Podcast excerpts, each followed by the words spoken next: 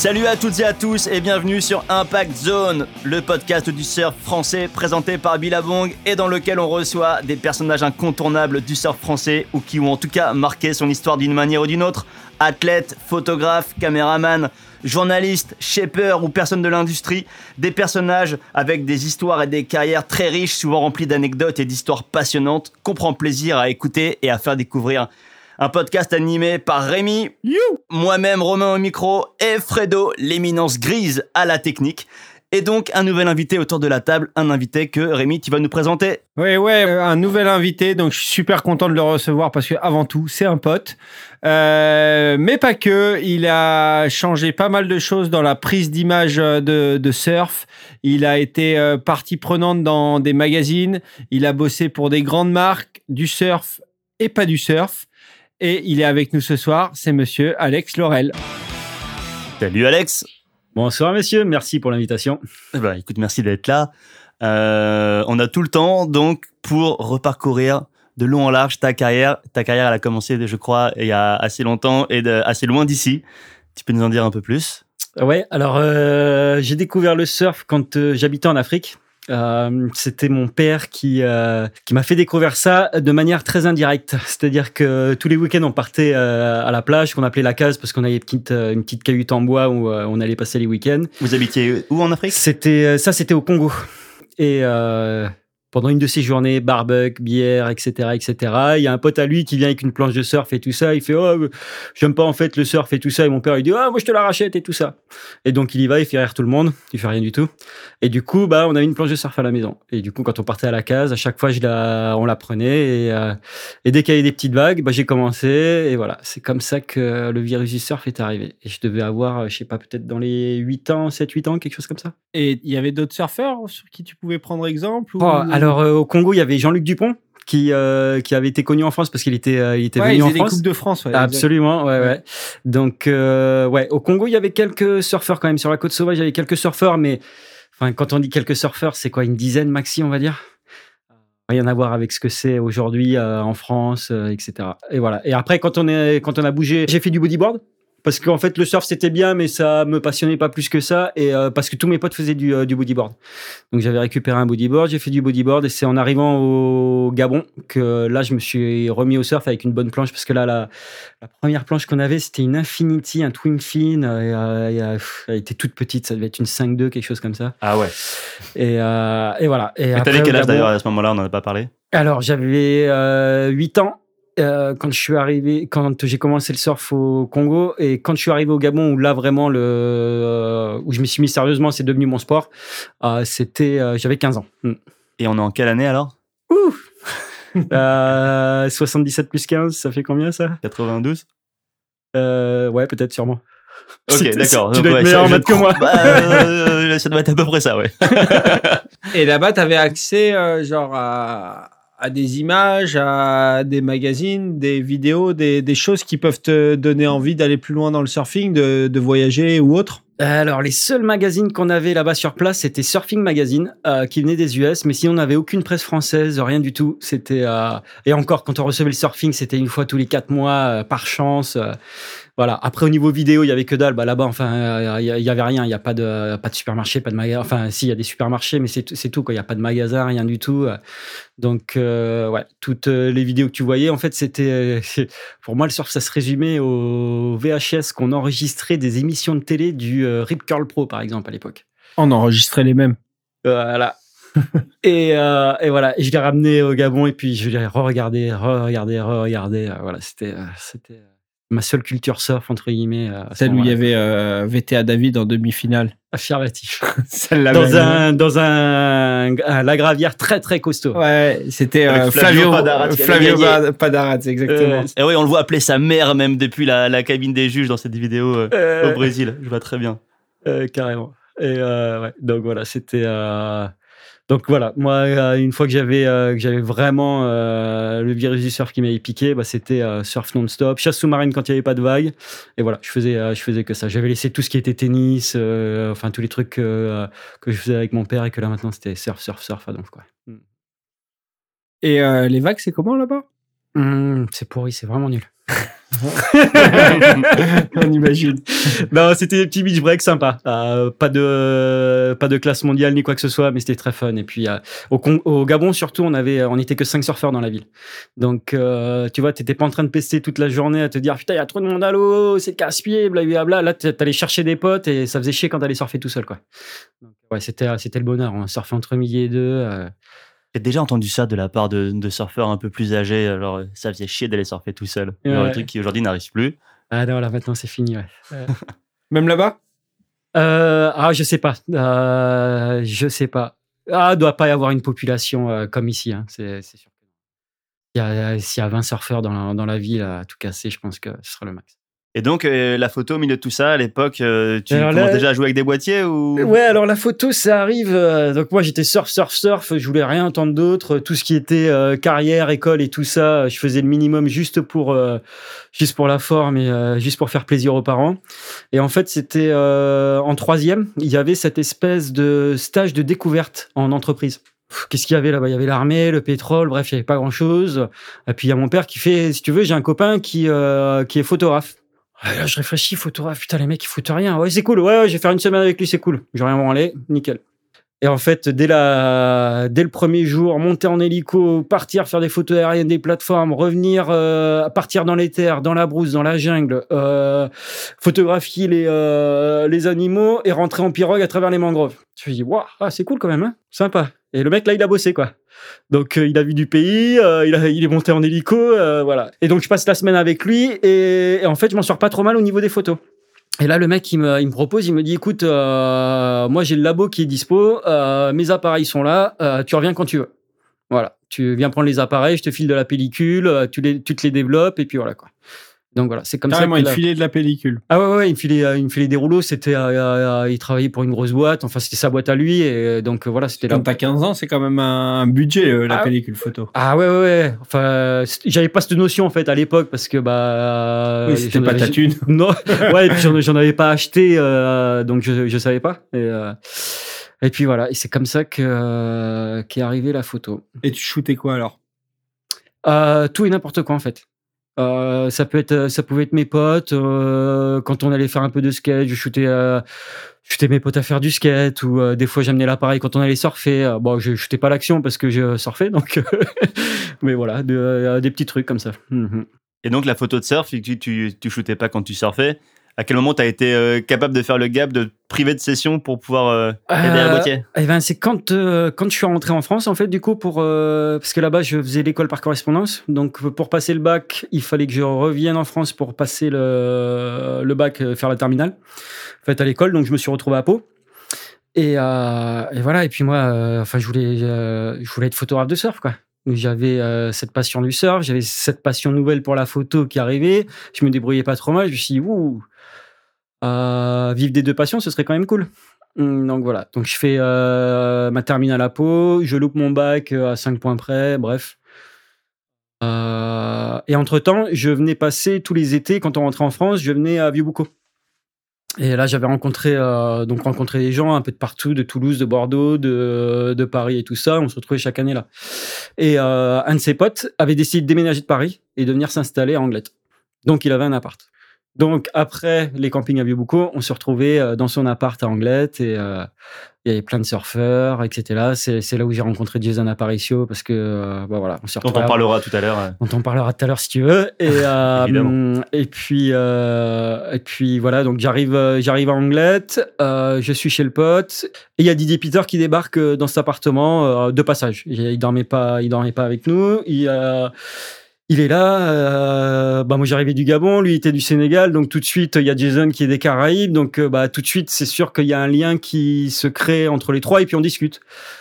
Il fait ah ouais tu fais de la photo ah ouais cool putain ce serait cool euh, que tu euh, fasses un peu plus de photos de surf et tout ça parce que euh, ce serait bien de renouveler un peu le son tu sais c'était à l'époque où euh, c'était les Organov Thierry Gibaud euh, Sylvain Cazenave c'était les mecs qui avaient quand même de la bouteille qui étaient déjà là depuis longtemps et ils avaient besoin en fait de les surfeurs demandaient des œils nouveaux euh, peut-être des gens un peu plus jeunes et et euh, puis voilà. Et donc du coup, je dis ah ouais, ouais pourquoi pas, euh, ce serait cool. euh.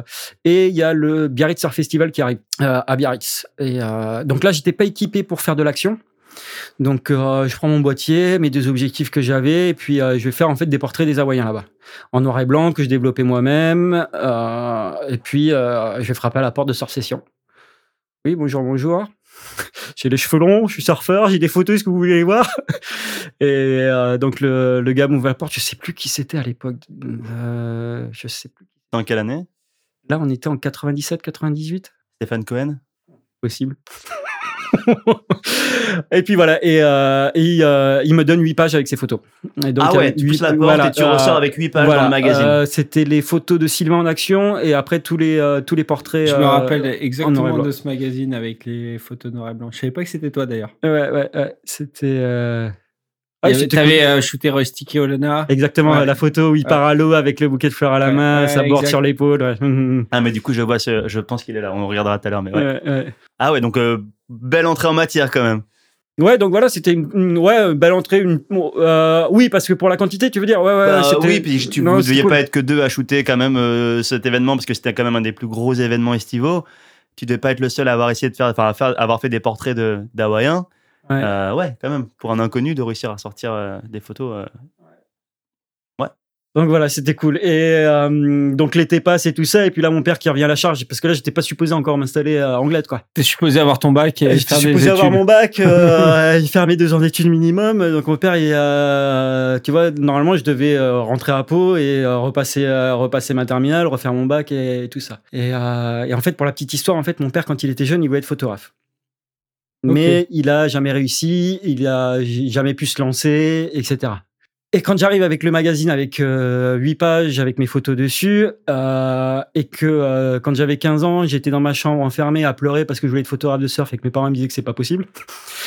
Euh, il m'a dit bon, écoute, euh, je t'avais prévu deux, euh, deux ans d'études, t'as deux ans pour pour faire tes preuves. Par contre, si dans deux ans c'est fini, tu vas direct à l'usine et puis là, tu comptes pas sur moi, quoi. Tu te démerdes. Donc, euh, ok. Donc là, c'était, c'était. T'es parti, mais challenge quand même un peu. T'es parti mes pression. challenges, mais euh, je l'ai eu belle. J'étais, euh, j'étais colocataire avec Jason Apparition. C'était un surfeur qui était, euh, qui surfait bien, qui était stylé et qui était très photogénique. C'était mon pote. On était tous les deux. Quand il allait surfer, boum, moi j'allais shooter et c'est ça qui, ça m'a entraîné quoi. D'ailleurs, raconte-nous un peu la rencontre, la relation.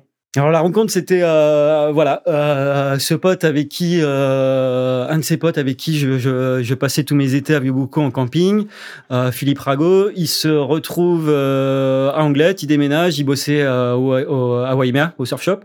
Il a cet appart, il a les apparts qui sont qui donnent sur la plage là, juste à côté, donc on était bien placés. Et, et voilà, j'ai commencé à passer les étés chez lui. Qu'est-ce que Jason faisait en France Il venait pareil que les Il étés venait- ou il habitait là-bas Non, non, non. En fait, il venait, euh, il venait faire le tour au PSA. Ok. Donc, il arrivait en fait chez le, chez le pote euh, au mois d'avril. Il Ah, parce repartait au avait un passeport anglais du coup. C'est ça. Il surfait sous le, sous l'égide anglaise, ouais. Mhm. Il est anglais. Pour les auditeurs qui connaissent pas Jason Aparicio, Jason Aparicio était un surfeur de Trinidad et Tobago qui avait un passeport anglais et donc qui venait, euh, qui venait super souvent euh, en Europe. Voilà. Et il a débarqué euh, en France pour euh, poursuivre le PSA. Voilà. Donc, avec ses acolytes, c'était euh, Damien Noël de Lacano, François R euh, de La Réunion. Voilà, c'était un peu son crew avec qui euh, il voyageait et qu'il allait faire, euh, qu'il allait faire les compètes. Et du coup, moi, moi aussi, par. euh, Et du coup, qui Donc, était, comme tu le disais, un crew un peu surf hardcore, euh, le style avant tout et mhm. Et, Et la sur la plage. la, la compète était un prétexte. Quoi. Ouais, voilà. Ouais, ouais, enfin, il voulait, il était compétiteur, hein, il voulait réussir. Hein. Euh, il a eu quelques bons résultats, je crois qu'il faisait quelques quarts de finale, quelque chose comme ça. Il a jamais été au top, euh, il a jamais fait le top 10, euh, top 10 européen, mais, mais il était là. Et bon, du coup, son pote est photographe, il y a des bonnes vagues en France, et bah écoute, on va faire des photos, et puis voilà quoi. Et c'est comme ça qu'il a commencé sa carrière aussi de free surfer, un peu comme, comme, comme Laurent. D'ailleurs, moi, j'associe un peu votre, votre début de carrière aux deux, c'est-à-dire que tu l'as fait monter et il t'a fait monter en, tant que photographe. Et ce qui est marrant, c'est que l'autre jour, Laurent Pujol nous racontait que lui, en fait, finalement, il avait, euh, sorti Afif euh, qui prenait des photos dans des restaurants de Biarritz pour lui dire Mhm. bah, viens me shooter un petit peu quand même. Et euh, parce que j'ai besoin de photographes. Et finalement Afif est devenu d'ailleurs le photographe de surf. Et puis euh, il a bossé pour le magazine Beach Bro. Mhm. et en fait c'est marrant de voir que toi tu t'es mis à la photo de surf avec Jason dans le but que du coup chacun se nourrissait un peu de l'autre. Et ça t'a amené toi ici derrière à, à carrière de photographe pro. Et derrière les, euh, les pages d'un magazine on en parlera tout à l'heure. Hum, Alors après, c'était pas le but non plus. C'était euh, c'était naturel, c'est venu naturellement parce que bah on était on était coloc ensemble. Donc euh, un était surfeur pro, l'autre voulait devenir euh, photographe pro. Donc c'était euh, je pense que même sans moi Jason, il aurait eu des photos dans les magazines. Hmm, ouais. Je- euh, il a ce il a ce style et, et voilà quoi. Et ça change un peu, tu vois, d'avoir des dreads qui volent euh, tu vois quand euh, quand tu fais un roller, c'est c'est toujours sympa. Et puis pour avoir bossé avec lui dans, dans plutôt dans ma carrière, il a vraiment aussi un, un œil, c'est-à-dire que tout est pen- enfin bon après il était plus vieux quand j'ai bossé avec lui, mais tout est pensé, il sait ce qui va ce qui va donner une bonne photo, il va il va faire en sorte d'avoir une d'avoir la bonne photo. Il était quand même hyper pro là-dessus, sous ses airs un peu freestyle jamaïcain, il était quand même euh, il, était quand même hyper pro sur sa façon d'aborder le, le free surf. Ah, il était très pro. Le, premier truc qu'on faisait, euh, bon à l'époque c'était à la pellicule, euh, on shootait, j'envoyais les euh, les péloches au développement. Quand elles revenaient, euh, il y avait pas que moi qui était hyper excité de voir les photos. Hein. Lui aussi, il était hyper excité. Et puis alors là, les deux, on était euh, tous les deux dans l'analyse des photos, quoi. Moi sur le côté technique, photo, et lui sur le côté surf. Et Jason, du coup, c'était facile pour toi en tant que photographe de vendre les photos de Jason? Ouais, ça à, marchait à bien. des magazines euh, français ou européens? Ouais, ouais, ça marchait, ça marchait bien. Et puis aussi, on avait ce- cet avantage de euh, d'être tout le temps ensemble. Donc, euh, alors après, une fois que, au bout de deux trois ans, moi j'avais mon propre appart, donc là on était, on était coloc vraiment tout le temps. On avait vu sur la mer, donc on avait toujours un œil dessus. Et je disais putain là, euh, la, la lumière elle est top, vas-y viens on y va. Et hop, on pouvait partir et on faisait ce petit hold-up avec la bonne lumière, euh, etc. Quoi. toujours sur Et- Anglette? Toujours sur Anglette, ouais, ouais. Alors, des fois, on montait sur Osgore, euh, Cabreton, euh, dès que les vagues étaient bien, mais c'est vrai que euh, les trois quarts du temps, on était sur Anglette, Biarritz, Grande Plage aussi un peu. Ok, donc là, tu commences toi, enfin à chaque session, tu perfectionnes ta technique, t'as un super modèle, genre t'amuses pour pouvoir bosser. Et c'est quoi du coup l'étape suivante? Comment tu, qu'est-ce qui se passe après ça? Alors, qu'est-ce qui se passe après ça? Après ça, je crois que c'était la deuxième année où, euh, on se connaissait. L'hiver arrive, donc la saison EPSA est finie. Et là, moi, j'ai pas envie de passer l'hiver en France. Quoi. Ça va cailler. Euh, j'ai grandi en Afrique, donc euh, les hivers en France, prime, c'est pas, c'est pas terrible. Et il me dit, vas-y, viens, on va à Trinidad. Et du coup, là, on est parti à Trinidad et Tobago. Ça, devait être peut-être c'était 98, quelque chose comme ça. Ouais, donc c'était très, c'était, très rapidement. Donc euh, on part là-bas. J'ai été supposé passer un mois et pendant un mois pas de vague. C'était pas comme à l'époque. euh, enfin à l'époque c'était, on n'avait pas de, on n'avait pas les cartes internet, enfin les euh, internet, les cartes météo et tout ça. C'était on partait pendant la saison et, et Inch'Allah. On, espérait, euh, avoir des vagues. Et le premier mois pas, pas une vague. Sur sur la bonne vague là à Tobago, pas une vague. Euh, donc qu'est-ce que je fais? Je rentre ou je reste? Putain, je rentre, j'ai rien à ramener, donc euh, je reste. Et donc voilà, j'ai fini par passer trois mois. Donc euh, c'est pas parce qu'il y avait pas de vague que je devais pas bosser. Euh, Donc euh, j'ai fait des photos des, euh, des rastas, j'ai fait des photos un peu de tout ce qui se passait.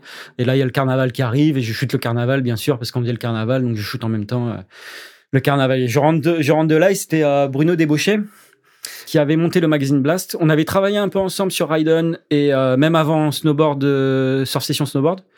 Je l'avais rencontré à cette époque-là. Euh, on avait bossé un peu sur Raiden. Je faisais des portraits pour lui, euh, des icos. J'ai fait quelques trucs pour lui, surf, quick up. Et voilà, il montait Blast.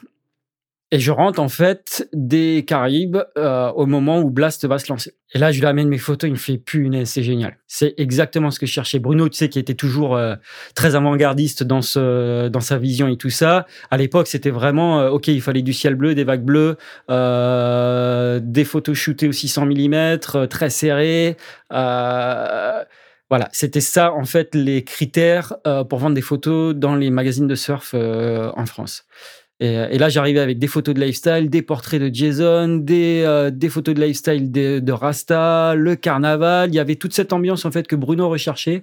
Ouais, Bruno a toujours été un promoteur du lifestyle en règle générale de, de Ouais, la bah ouais, subculture et du coup. C'est ça, c'était. euh, Et donc du coup, on a eu un article euh, qui est sorti de- dessus, qui était génial. Je, crois, je pense que c'est même à, à l'heure d'aujourd'hui, c'est le meilleur article euh, que j'ai de. Ouais, ouais. Ah ouais, tu penses Ouais, je tous pense. les articles que tu as Ouais. fait dans ta carrière. Ouais, alors peut-être qu'il y a l'émotionnel qui rentre en jeu parce que c'était euh, mon premier bel article euh, dans un magazine, mais euh, ouais, je pense parce qu'il y avait il y avait tellement d'authenticité. On était euh, on était là pour s'amuser et ça se ressentait aussi dans les photos quoi. Ok, j'étais là pour bosser, pour euh, pour faire des photos et essayer de faire quelque chose, mais je le faisais quand même en, en vivant en vivant ma passion. Si tu Ouais, ouais. vois ce que je veux dire, c'était Ouais, euh, T'appréciais le moment plus que, voilà exactement. plus que le, le, ta- le travail en lui-même. Et c'était pas une commande non plus. Donc j'étais libre de, de photographier ce que je voulais. Ça, ça, c'est intéressant ce que tu dis parce que en tant que photographe, soit tu pars sur commande par un sponsor ou par un magazine et tu as une obligation de rendu, soit c'est des projets plus ou moins perso et, et là, tu en fais ce que tu veux. Tu peux nous, nous, nous expliquer un peu la différence, comment tu approches un projet perso et un projet commande? Euh, les projets perso, ça fait un bout de temps que j'en ai pas fait, punaise. Ouais, Alors, euh, essaye de te rappeler. ouais, J'essaie de me rappeler, mais ouais, ouais. Maintenant, j'ai des enfants, en fait.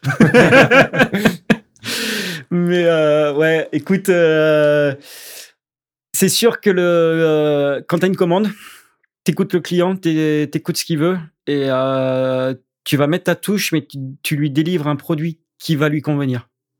Pas forcément ce qui va te convenir, mais ce qui va lui convenir. Et ça, c'est dur en tant que photographe. euh, C'est un métier, en fait. De, de s'asseoir un peu sur son ego et. Ouais, euh, un- ça m'a jamais gêné sur le moment T en fait, mais c'est vrai qu'il y avait des moments où je prenais du recul un peu sur une partie de ma carrière où euh, c'est la merde. J'aurais peut-être dû m'octroyer euh, un projet perso de temps en temps pour justement garder cette euh, cette flamme, tu vois, de, de passionné et tout ça, parce que euh, c'est vrai qu'à un moment donné, bah, ça devient, ça peut être le plus beau métier du monde, ça devient un, peu rébarbatif. Tu fais ce que les gens te demandent, donc voilà, c'est pas, c'est pas aussi. Ouais, ouais, tu peux. euh, ouais, t'as moins d'enthousiasme à. Voilà, ouais. Mm, mm. à Ouais, faire. forcément, ça bride un peu ta créativité sur le moment. Et puis surtout, euh, le... tu as un temps donné pour faire du travail et t'as pas forcément le temps d'aller regarder ce qui se passe autour de, de ce Ouais. que tu dois shooter. Après, sur ma créativité, j'étais, il me bridait pas trop non plus, euh, mais c'était juste sur les sujets, de la manière dont t'abordais les sujets. Ça, c'était, euh, c'était quand même différent. Ça, c'est quelque chose que j'ai découvert après à travers la vidéo, qui était, euh, qui était assez intéressant aussi. Intéressant. Ouais. Et justement, ce sujet-là que tu avais mis trois mois à, à réaliser dans des conditions plutôt cool, enfin en tout cas en toute liberté. Ouais, Si jamais Au moins, j'avais pas passé l'hiver en France. Ouais, ouais, c'est ça. Et, et qu'est-ce que tu en aurais fait? Enfin, quelle était l'intention en revenant en France qui t'était pas tombé sur Bruno, qui, qui lançait ce magazine et qui, euh, voilà, tu comptais quand même le, le proposer à Surf Session Ah oui, oui, Ou, bien euh, sûr. ouais, ok. mhm. T'avais fait la tournée ou tu l'as proposé à Bruno et direct ça Non, je crois qu'on est rentré, et puis euh, je croisais Bruno assez, assez souvent, donc on s'est retrouvé chez un pote, euh, voilà, boire une bière, et puis euh, ah ouais, tu rentres de Trini et tout, c'était cool, ouais, avec Jason, ouais, top et tout ça. Euh, Qu'est-ce que vous avez fait? Euh, bah, On a fait ci, ça, ça. Ah ouais? Et t'as shooté? Bah ouais, ouais. Fais putain, t'es bon toi, parce que les autres ils shootent pas, ils shootent que, shootent que, quand il y a le surf, quoi. Et donc voilà, il dit bah passe au bureau euh, demain et puis je vais mater ça et puis c'est là où il a, il a, il a- voilà, il a aimé le, il a aimé, il a aimé le style. Et on aurait dû normalement continuer, sauf que là il y a Surf Europe qui, Surf Europe qui rentre, euh, qui rentre dans la boucle. Ok. Que, euh, voilà, euh, donc euh, ça c'était, ça devait être l'hiver 98, hein, il me semble, Euh, et ça devait être 99 ou peut-être non non 99 pardon. Tu vois, ça, te- ça te revient les années petit à petit. Ouais, tu vois, en, en en parlant, ça me revient. Donc 1999, c'était le trip Trinidad, et après c'était l'an 2000 où je fais le trip à Hawaï, l'hiver à Hawaï. Voilà. Parce que euh, bah, c'est comme pour les surfeurs. Hein. Euh, si tu veux faire tes preuves, euh, il faut que tu ailles là où il y a les meilleurs surfeurs, euh, là où il y a les meilleurs photographes. Et, euh, et si tu veux savoir où tu en es, c'est le, c'est le bon endroit pour, euh, pour connaître, euh, Ouais, tester ton niveau, quoi. ouais, pour tester le niveau. Quoi. Donc euh, voilà. Et là, tu pars sur fond propre ou tu pars euh, envoyé par Toujours un... sur fond propre. Alors, les fonds propres, ouais. Ah ouais, euh, euh, ouf. Ouais. Là, euh, il a fallu que je parte à Paris faire de l'intérim pendant deux mois à faire euh, l'homme sandwich à la gare Montparnasse avec la pancarte sur le dos. Euh, ça, ça veut dire une petite semaine ou deux après. Qu'est-ce que j'avais fait? J'avais fait vendeur euh, photo dans un Auchan. Euh, voilà, tous les petits trucs en fait que j'ai pu trouver euh, sans qualification ni rien du tout.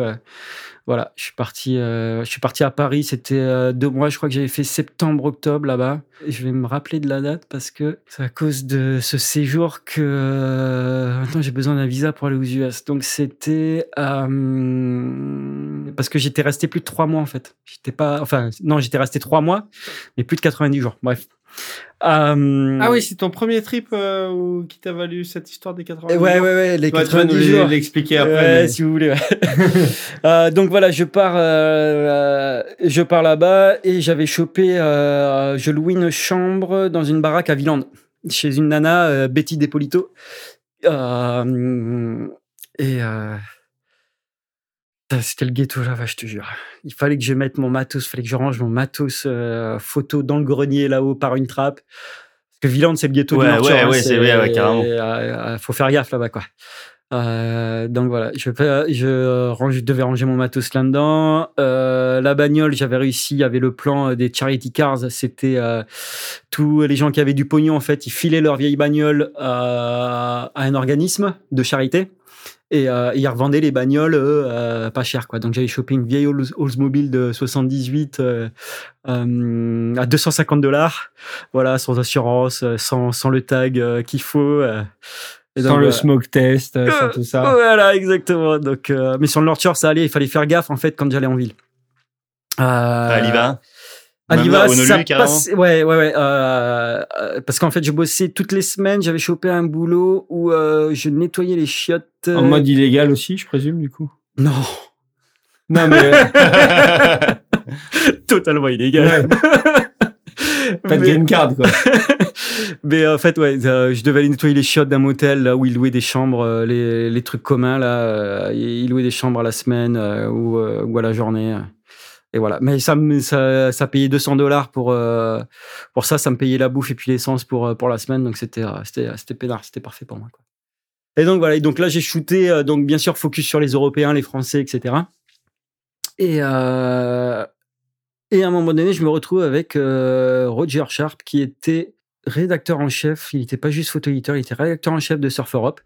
Et on se retrouve en, fa- en, en face et on, on a nos pellicules qui arrivent et puis on les regarde. Et je fais Ah, tiens, celle-là, regarde, c'est un européen. Et celle-ci, et celle-ci, et celle-ci. Et en fait, euh, ça, il y en a beaucoup qui ont été publiés dans Surf Europe. Et en rentrant d'Hawaï, il m'appelle au bureau, il me fait Est-ce que ça t'intéresse euh, d'être staff photographe pour, euh, pour Surf Europe? Voilà, on te met un retainer, comme ça tu seras payé tous les mois et tout ça. Alors, on va expliquer ce que c'est staff photographe et retainer pour les, pour les gens qui Alors, connaissent pas le. euh, staff, termes. photo- staff photographe, en fait, c'est que t'es, euh, tu fais partie du, euh, du pool de photographes, donc c'est-à-dire du groupe de photographes du magazine. Et en retainer, c'est que tu es payé tous les mois euh, une somme fixe, euh, peu importe le nombre de photos que tu as dans, dans le magazine. Tu as la priorité de vendre tes photos d'abord aux marques euh, pour des pubs. Et ensuite, euh, tout, tout le reste va dans le, dans le magazine. Quoi. Et tu es entre guillemets exclusif pour, euh, pour, ce, pour, pour le mag. Donc, t'as plus le dro- droit de trop vendre aux autres. euh, Non, magazines. voilà, tous les, tous- les autres magazines, je pouvais, je pouvais pas. Mhm. Bah, ils me faisaient confiance, c'était normal que c'était. euh, Ouais. ouais, ouais. Et donc là, on peut peut-être expliquer genre le panorama euh, magazine médiatique de l'époque. En France, en tout cas, t'avais bon, t'avais Surf Session avec qui tu collaborais. Ouais. T'avais Trip Surf Ouais, et Surf ouais. Europe est arrivé. Je dis quoi tout à l'heure en 99 ou 2000, je sais plus. Euh, et ça, c'était un peu la révolution. En tout cas, ça a fait peur aux deux autres parce que c'était les mêmes magazines mais qui étaient déclinés dans quatre langues. Mhm. Et, euh, et c'était quand même un, un sacré euh, un sacré coup de pied dans la fourmilière, on va dire, parce que ben forcément les coûts étaient divisés par quatre. Enfin, ben, en, en termes d'économie d'échelle, euh, l'histoire était c'était pas con comme concept, Mhm. mais c'était une petite menace quand même pour les deux autres. Mais Surf Europe est arrivé en plus avec euh, un ton hyper propre, un ton un peu plus euh, gentiment trash, on va dire, très gonzo un peu dans l'approche journalistique. Ah, c'était anglo-saxon, hein Tu vois, exactement, anglo-saxon. Et alors que Trip Surf était déjà un petit peu par rapport à Surf Cess, mais euh, là, c'était encore, encore plus, vraiment Mhm. beaucoup d'articles écrits à la première personne, des, des histoires presque plus de, de soirées ou de gros délires ou d'embrouilles ou de galères de voyage que de surf au final. Et, euh, et ça, ça a cartonné dès le début en plus. Ouais, ouais, bah, euh, c'est pour ça a- qu'ils ont trouvé leur place, parce qu'ils étaient différents de la, de la concurrence. Donc, euh, ils ont trouvé leur audience. Exactement, ouais. ouais. Mhm. Ouais, donc c'était ouais, ouais c'était euh, après c'était intéressant parce que c'était euh, c'était euh, traduit en anglais donc ça partait euh, dans tous les pays du monde. Même en Amérique latine tu pouvais le trouver. Ah oui, il était pas dispo qu'en Europe? Non non non non. Et, euh, Ah, ça, tu le trouvais aux US euh, je me rappelle de Jason qui le trouvait en Floride là-bas euh, Ok, Amérique latine tu le trouvais ouais pour la traduction espagnole. Ouais, tu le tu le trouvais un peu partout ouais. d'accord. Ce qui était intéressant, c'est que c'était plus multifocus. C'est vrai que nos, les magazines euh, français étaient très focus sur la scène française. Là, tu voyais un peu ce qui se passait en Espagne. Tu avais d'autres euh, d'autres surfeurs qui. Alors leur, leur concept au début c'était euh, soit c'est une photo d'un surfeur étranger pris en France ou en Europe ou un surfeur européen prise à l'étranger. Ça c'était leur concept de base en fait qu'ils voulaient faire. Euh, ça a été compliqué au début parce que euh, c'était tout nouveau et c'était un concept qui était quand même sacrément euh, c'était un bon challenge à cause du euh, bah la- les photos n'arrivaient pas forcément. Ouais, c'est ambitieux. hein. Voilà. Donc euh, c'est après que ça a changé. C'est d'ailleurs pour ça que je suis rentré en tant que staff photographe, c'est pour euh, suivre les surfeurs européens et pour avoir un peu plus de matière euh, sur les surfeurs européens. Voilà. Et toi, comment tu crées ton réseau? Parce que tu étais avec Jason, tu shootais aussi beaucoup avec Eric Rebière qui habitait sur Anglais, qui était, qui était au, au pic, au, au pic de sa carrière à ce moment-là. Mais comment comment t'as connecté avec tous les autres Alors en fait, c'était Eric Rebière, ouais, il était, on était quasiment voisins, il habitait juste derrière, euh, juste derrière chez moi. Euh, donc il surfait sur Anglette aussi, et euh, il passait à la maison, il disait ah je vais surfer tout ça, vas-y je vais shooter. Et puis voilà, c'était, ça s'est fait comme ça naturellement, et puis on s'est bien entendu aussi. Il était très, il était avec ses potes brésiliens aussi, il avait très cette culture brésilienne. Donc, mais on se voyait, on se voyait assez souvent, on shootait souvent ensemble. Mm. C'est quand même allé super vite de la manière que tu disais que bon, t'as shooté le Biarritz Surf Festival en je sais plus quelle année et que t'arrives et tu chopes 8 pages pour Surf Session. Là, euh, tu te retrouves euh, staff photographeur pour euh, Surf Europe alors que ben t'es quand même assez jeune en fait dans le milieu et j'imagine t'as quand même t'es passé devant beaucoup de, de photographes de surf qui avaient plus d'ancienneté que toi. Et, euh, voilà, ça s'est ça s'est joué euh, quand même assez vite tout ça. Ouais, c'est sûr que j'avais, je crois que je devais avoir 22 ou 23 ans quand euh, je suis rentré staff euh, chez Surf Europe. Après, les autres photographes, ils étaient, euh, Narbé était maqué avec Trip Surf, euh, Sylvain avec Surf Session. Je sais pas si j'ai fait de l'ombre aux autres. Je me suis jamais réellement posé la question en fait. Moi, j'ai, en fait, j'ai fait mon petit bonhomme de chemin. J'ai respecté tout le monde. J'ai pas cramé euh, personne. Voilà, j'ai toujours fait mon petit, euh, mon chemin tranquillement. Et puis ce qui est arrivé, arrivé. Et, et voilà. Par contre, il y a un truc, euh, on en parlait en off euh, tout à l'heure, c'est que toi, tu es, vraiment arrivé avec une, euh, une patte au niveau de la photo de surf, c'est que t'intégrais le surfeur dans, dans un tout de la photo. C'est-à-dire que le surfeur était juste un élément de la photo et c'était pas forcément le sujet principal. Tu avais des backgrounds, tu avais des paysages, tu avais, une atmosphère et c'était un peu ta, ta patte par rapport aux autres ou comme tu disais la, les autres photographes étaient très centrés action sur du euh, sur du 600 euh, plan serré et tout ça. Ah ouais, c'est sûr que euh, j'aimais beaucoup en fait. Je trouvais un peu plat toutes euh, toutes les images d'action en fait qui étaient très focus sur la performance du surfeur. Mais ce que je recherchais en fait, c'est de garder cette performance, qu'on voit bien la performance, mais qu'on embellisse aussi tout ce- toute l'image derrière.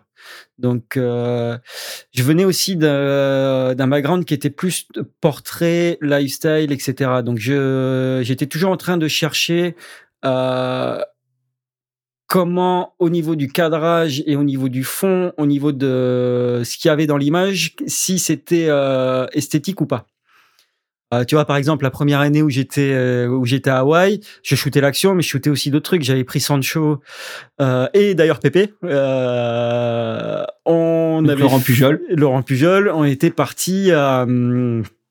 Euh, j'avais euh, c'était qui? Je sais plus une copine. Qui? Avait une copine qui bossait dans un strip bar en ville. Et du coup on avait euh, elle m'avait présenté au boss du strip bar. J'ai dit écoute j'aimerais bien faire des photos des petits des portraits avec des surfeurs et tout est-ce que c'est possible?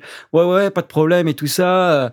Euh, par contre va falloir que tu voyes avec les nanas euh, si c'est ok pour elles et euh, du coup je suis allé voir les nanas et puis euh, et on a réussi à faire. Et là, bah, j'ai demandé à Sancho et puis à Pépé s'ils étaient chauds pour aller faire ça. Il fait oh ouais, vas-y, let's go.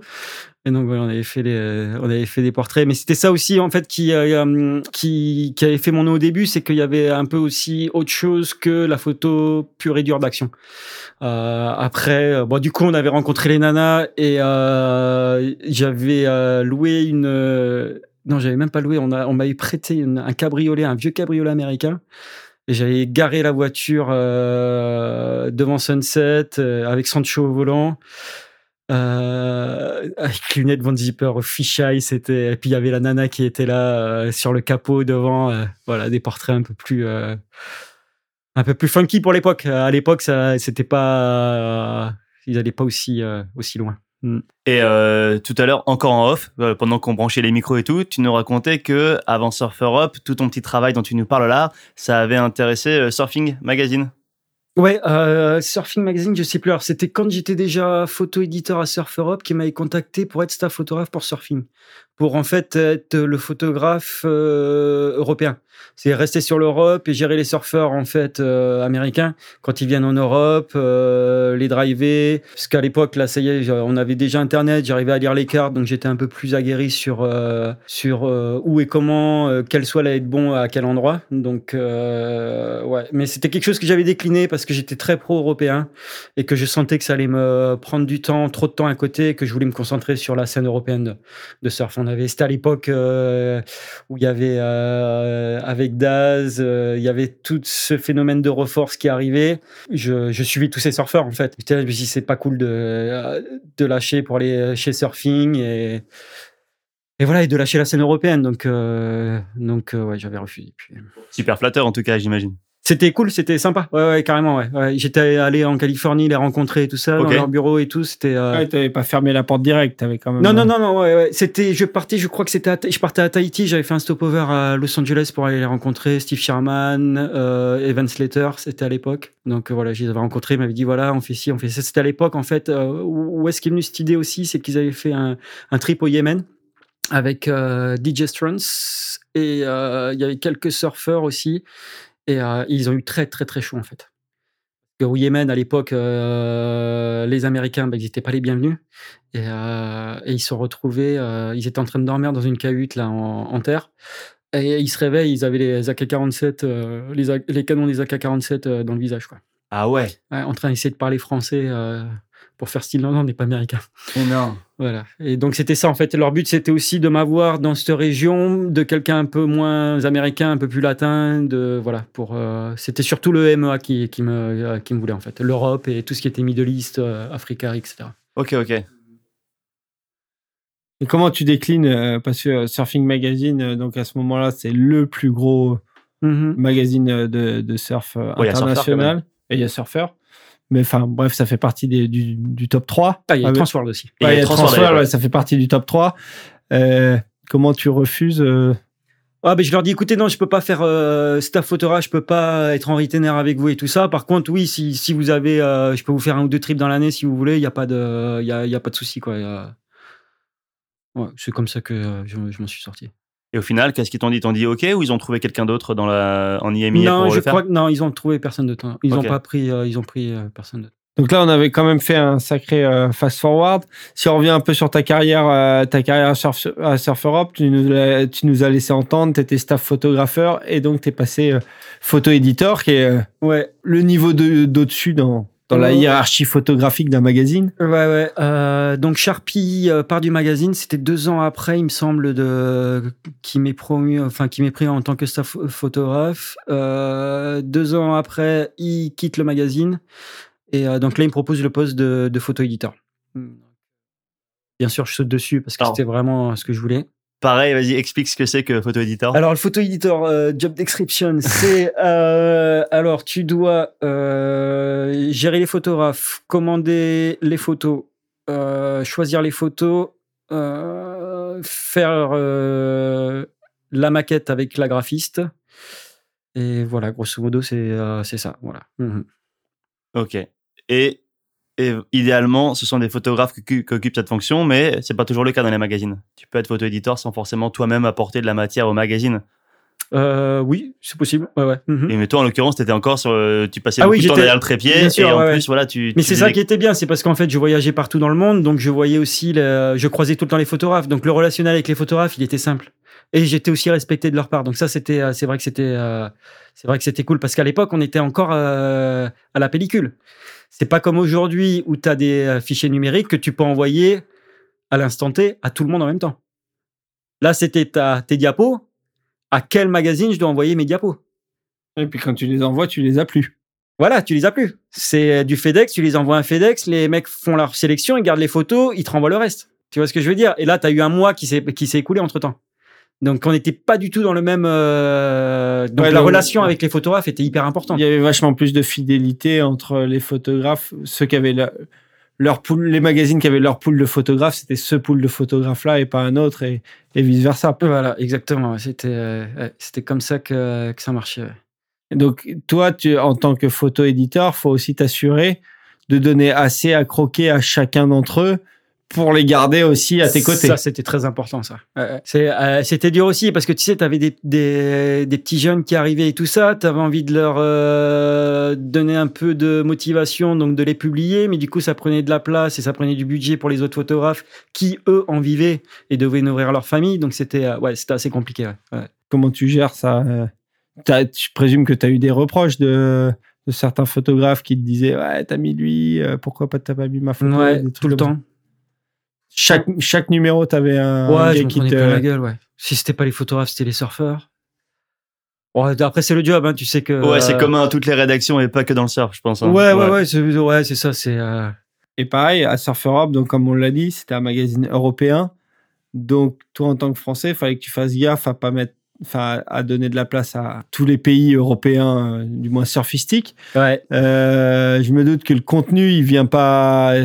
Des fois, c'est plus des Français qui l'amènent, des fois, c'est plus des Espagnols, des fois, c'est plus des Portugais. Euh, faut que tu fasses gaffe à ce que les affinités rentrent pas trop en jeu non plus. Alors, tu sais quoi, quoi qu'il arrive, tu sais que tu vas en prendre plein la gueule. Donc, je m'étais mis une ligne de conduite. Je me suis dit, voilà, ceux qui auront des photos dans le magazine, c'est ceux qui ramènent des bonnes photos. Je veux pas de trucs politiques parce que un tel ou un tel annonce dans le magazine que euh, je vais mettre leur surfeur. Oui, bien sûr, s'il y a une bonne photo de ce surfeur qui arrive, je vais la mettre. Mais par contre, c'était, euh, voilà. Euh, moi, mon boulot, c'était euh, aussi un peu directeur artistique, donc il fallait que je mette une touche visuelle au, ma- au magazine. Et j'allais pas mettre une photo pourrie juste parce que euh, il fallait mettre ce surfeur dans le magazine. C'était celui qui ramenait les bonnes photos qui, qui était publié, quoi. Et c'est pour ça d'ailleurs que euh, bah, du coup chaque année on partait on partait au Mentawai parce que là on savait qu'on allait ramener des bonnes photos. Donc là on, faisait un choix de un choix de surfeurs un peu de toutes euh, toutes les nationalités pour qu'ils viennent et, euh, voilà qui s'amusent au Mentawai. Et euh, t'as t'as les meilleures vagues du monde. T'as des droites des gauches des gauches enfin des vagues à manœuvre des vagues à tube tu sais que tu vas avoir les bonnes photos de des mecs que t'as sur le bateau. Donc Mais là, pareil, en termes de nationalité, vous faisiez attention à avoir un équilibre sur les bateaux, sur ces, pro- sur ces projets Ouais, ouais, j'essaye, ouais. ouais, ouais, Je prenais toujours euh, au moins un mec de chaque, euh, de chaque pays, ouais. Mhm. Donc, euh, ouais. À l'époque, c'était quoi? Il y avait euh, Haritz pour l'Espagne, O'Day, Eneco, Kepa. Euh, après l'Angleterre, c'était qui? Il y avait euh, Rubinache, beaucoup? euh, un petit peu Rubinache. C'était qui les autres? Il y avait Russell, euh, Russell Winter. Qui c'est qu'il y avait Ah, le. Le grand, là, il faisait des airs de ouf. Il était chez Quick à un moment donné. Merde, je me rappelle plus de son nom. Nat- Nate Phillips. Ah, Nathan Phillips. Ouais. Ouais. ouais. Il était top lui aussi. Ouais. Mm. Donc, euh, ouais, c'était un peu le, le but. Et puis après, ouais, il y avait euh, aussi les Portugais, Thiago Pires, José Gregorio. Marlon à l'époque. Marlon Hipke. Voilà, t'avais, euh, c'était toute, toute la scène de la scène pas de encore portugais, Marlon. Ouais, qui était, était plus, plus allemand que portugais. Il était allemand, ouais. Il n'avait pas changé de nationalité. On faisait une pierre de coups avec lui. Ouais, c'est ça. Bravo, bien joué. Ouais, c'est un bon scoring. Putain, hop, j'ai deux pays, tick-off. Ouais, parce qu'on avait l'Allemagne aussi. Il était Ouais. euh, traduit en allemand aussi, le magazine. Donc, tu vois, il fallait penser aussi aux surfeurs un peu, euh, un peu allemands. Ouais. Bon, il y en avait peu, mais. Ouais. Ouais, avant Marlon, il y avait, il y avait plus, pas grand monde. ouais. Et donc, quoi, déjà, tu, tu disais qu'il fallait que tu trouves l'équilibre entre euh, tous les photographes euh, pour euh, plein de raisons que tu as évoquées, mais il fallait aussi que toi, tu places tes propres photos parce que tu étais aussi envoyé à droite à gauche pour shooter. Ouais. Et pareil, est-ce que tu faisais attention à pas trop mettre d'Étienne, même si c'était sans doute toi qui avais le plus de, de matière, pour Mhm. pas froisser les, les susceptibilités. Les... Oh, voilà. Ouais. T'as compris? Donc ça, les, euh, ça oui, on me l'a reproché. Ah ouais, il met plus de photos de lui et tout ça. Et après, moi, j'étais obligé de regarder les lignes euh, budgétaires aussi. C'est-à-dire que là, on a déjà dépensé beaucoup d'argent sur euh, sur le magazine en achetant ces photos. Ok, donc euh, Ouais, là, ton c'était- salaire, faut- voilà, faut- là, c'était entre Timo et moi.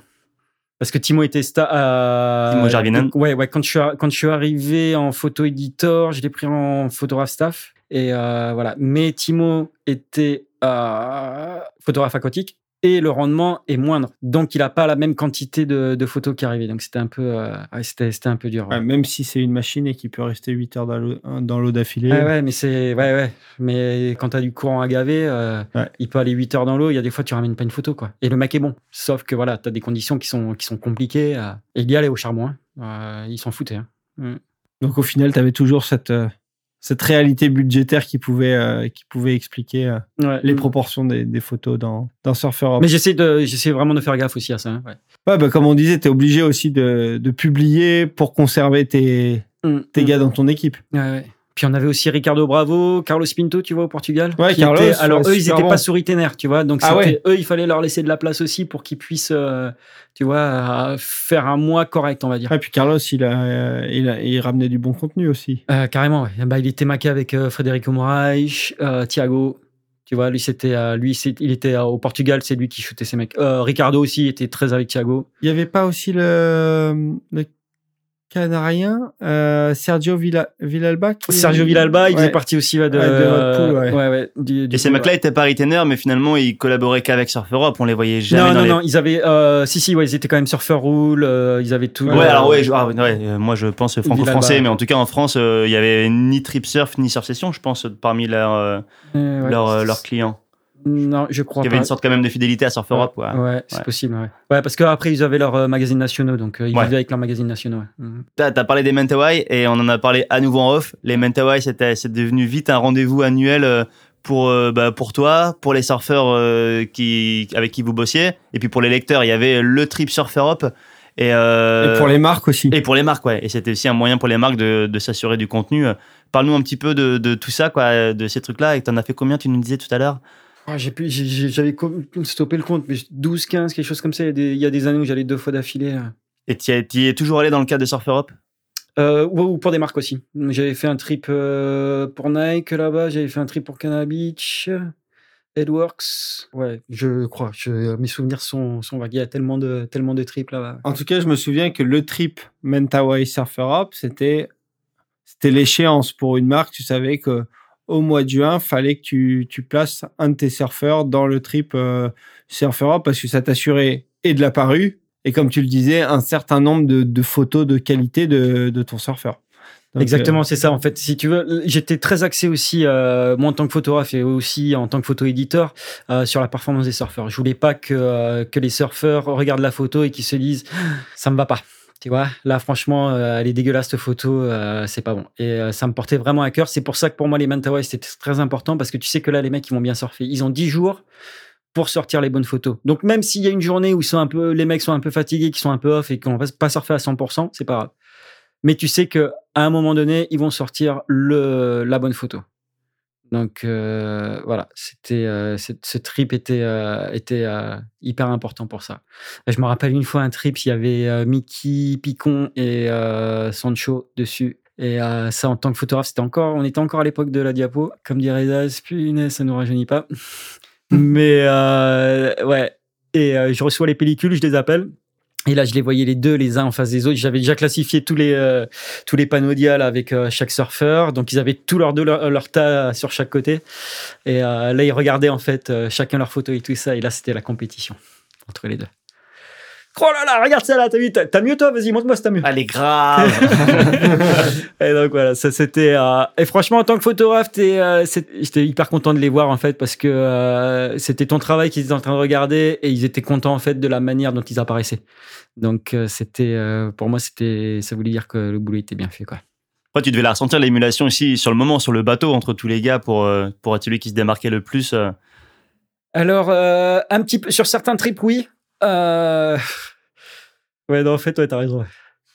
Je me rappelle de certains surfeurs qui gueulaient contre d'autres. euh, mais il ragasse tellement. Non, c'est vrai, t'as raison. Ouais. Ouais, c'est vrai qu'il y avait cette compétition pour celui qui est. Qui, Ouais, puis il y en a, ils sont pas en reste. hein. Tu parlais de Sancho. euh, c'est un, free, c'est un free surfer, mais quand il s'agit d'avoir le shot, il est, il est Ah, présent. Quoi. C'était le pire, je te jure, c'était le pire. à la fin, il, euh, il avait capté, il se calmait un petit peu. Mais Sancho, t'auras ton droit de réponse. hein. Il faisait, il faisait péter les plombs avec, ouais.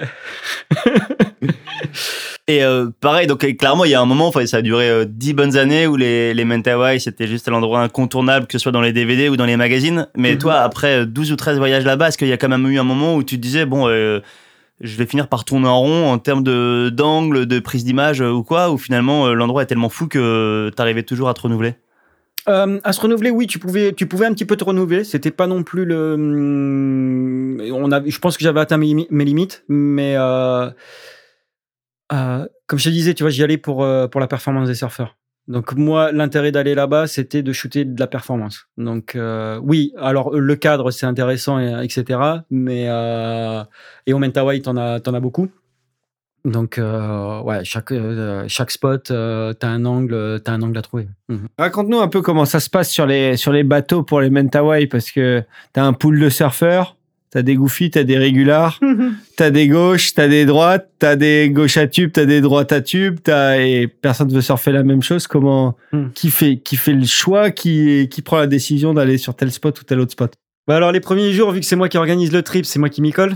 Jusqu'à ce que je pète un câble et que je leur dis, les gars, vous vous démerdez. C'est vous qui choisissez. Ah, parce que c'est la guerre, ça. hein. Donc t'essayes de faire gaffe justement dans ton dans ta sélection de crew, c'est que euh, il faut que t'aies moitié de goofy, moitié de régular, quoi. Parce que sinon, euh, tu vois, il y a des vagues que tu vas pas voir, quoi. Mais euh, après, c'est surtout quand t'as peu de swell où c'est où c'est compliqué. Et est-ce que, par exemple, toi, à- avancer dans un trip, tu te dis, euh, bah, tel régular, ils ont leur shot, mais mes goofies, euh, ou il manque des shots à tel gars, je vais privilégier tel spot pour que ce gars-là ait son shot ou pas vraiment?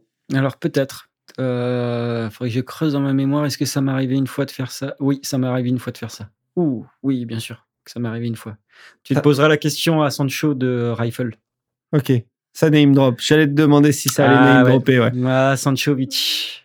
Il m'en a voulu. Hein. C'était pas le seul, hein, mais c'était. euh, on s'entendait bien. On était, on, était amis, donc euh, on se parlait franchement. Euh, c'était les Goofy. Il y avait Jason Griffiths. Euh, qui c'est qu'il y avait d'autres? Il y avait euh, ouais deux trois surfeurs en fait Goofy qui avaient très très peu de photos sur ce trip. Et euh, du coup, on avait surfé une gauche à manœuvre, alors qu'il y avait Rifle qui était on fire. Voilà, voilà. Ah donc les régulars t'en ont voulu, ouais. Voilà, voilà. Je m'en suis voulu aussi parce que c'était. euh, il, il fallait aller sur la meilleure vague, peu importe que ce soit une gauche ou une droite, il fallait aller sur les meilleures vagues. Mais euh, voilà. Si tu veux, quand tu vois, quand tu vois les trois goofies qui font la gueule, parce que ça fait trois jours qu'ils ont pas vraiment, qu'ils sont pas vraiment éclatés, tu vois, t'as as ton côté un peu humain qui ressort et, et putain les mecs, euh, il, euh, il faut qu'ils se fassent plaisir aussi, quoi. Mais, ouais. Mais ça se trouve, ils se, refait, ils se sont fait plaisir sur euh, sur sur euh, sur Rifle, donc euh, on aurait peut-être dû aller là-bas. C'est comme ça. Et euh, autre, euh, autre question, euh, prise de position, prise de décision.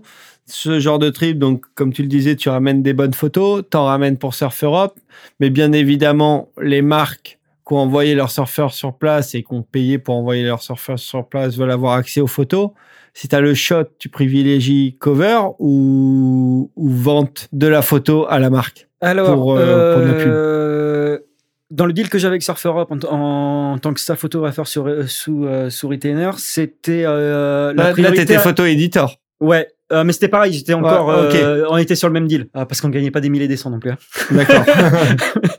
et, euh, et en fait, ouais, j'ai envoyé d'abord mes photos aux marques, à tous les sponsors des surfeurs. Si il y en avait certaines qui leur plaisaient, ils les prenaient pour leur pub. Et, euh, et voilà, tout le reste, euh, c'était souvent une ou deux qui prenaient max, tu vois, c'était pas non plus. Euh, donc. euh, une voilà. page de pub à l'époque, euh, enfin une photo vendue pour une page de pub à l'époque, c'était quand même un, un revenu Euh, intéressant. quoi. Ah ouais, ouais, carrément. Et, si t'arrivais à la vendre libre de droit, c'était 3000 balles la photo. Ok, ouais. Une photo classique, voilà quoi, sans parler de ce qu'on appelait les speciality photos euh, si tu, il y avait Illico, 10%, il y avait, Aqua, ouais, ou- voilà tout ça, ouais. Il y avait 10% en plus et c'était watershot, 10% en plus, t'imagines, 300 balles pour aller te faire démonter. Euh. Donc euh, voilà, c'était euh, ouais, c'était un peu, c'était un peu ça. Donc ouais, ouais, c'était cool. Envoyais deux ou trois, ça te faisait ton année quoi, tu vois. Ouais, tu m'étonnes. C'était top. Ouais. Mhm. Et puis généralement, ouais, t'arrivais à, t'arrivais à, Euh, à en ouais, ouais, euh, je, je crois, ouais, ouais, deux ou trois, ouais, je pense que je les faisais, ouais. Mhm. Enfin, moi, je me rappelle en, en tant que, en tant que, que team manager à l'époque, ce trip, c'était clairement s'assurer au moins une pub ou Mhm. une photo correcte euh, pour une pub, quoi. Ouais, ouais. Et après, il y avait. euh, ouais. Par contre, euh, pour répondre à ta question sur la cover, je pense que s'il y avait une photo qui était susceptible d'être en cover, mais aussi susceptible d'être achetée par une marque, si j'en parlais à la marque, je pense que la marque préférait avoir la cover plutôt que, Ah, bah oui, que oui. de l'acheter euh, pour faire une pub. Donc, du coup, tu gardais bien de leur en parler. Euh... c'est vrai que j'étais photo éditeur, mais ouais, non, ouais, je... Euh, on parle des Mentawai, on a parlé tout à l'heure de Jason, et je crois que c'est la transition toute trouvée pour enchaîner avec le premier morceau de l'émission, euh, morceau issu de la vidéo Morning Glory. Et on va te laisser euh, présenter la vidéo et présenter la particularité du morceau avant de l'envoyer. Mm, ouais, alors c'était euh, donc c'était un des triple Mentawai. Il me demande surtout pas l'année parce que je me rappelle pas. Il y avait Jason qui était dessus. Après les autres surfeurs, je me rappelle absolument pas. Euh, Charlie Martin, Naoum, Alain Rioux. Alain Faf, bien sûr, le Faf. Alain Rioux, c'était un des mecs que j'ai kiffé, moi, euh, avec qui j'ai pas mal shooté aussi. C'était, euh, il était stylé, il, chargeait, il faisait des, euh, bonnes manœuvres. Ah, c'était un bon gars, ce gars. Et du coup, Jason avait composé une des musiques dans Morning Glory que vous allez écouter maintenant.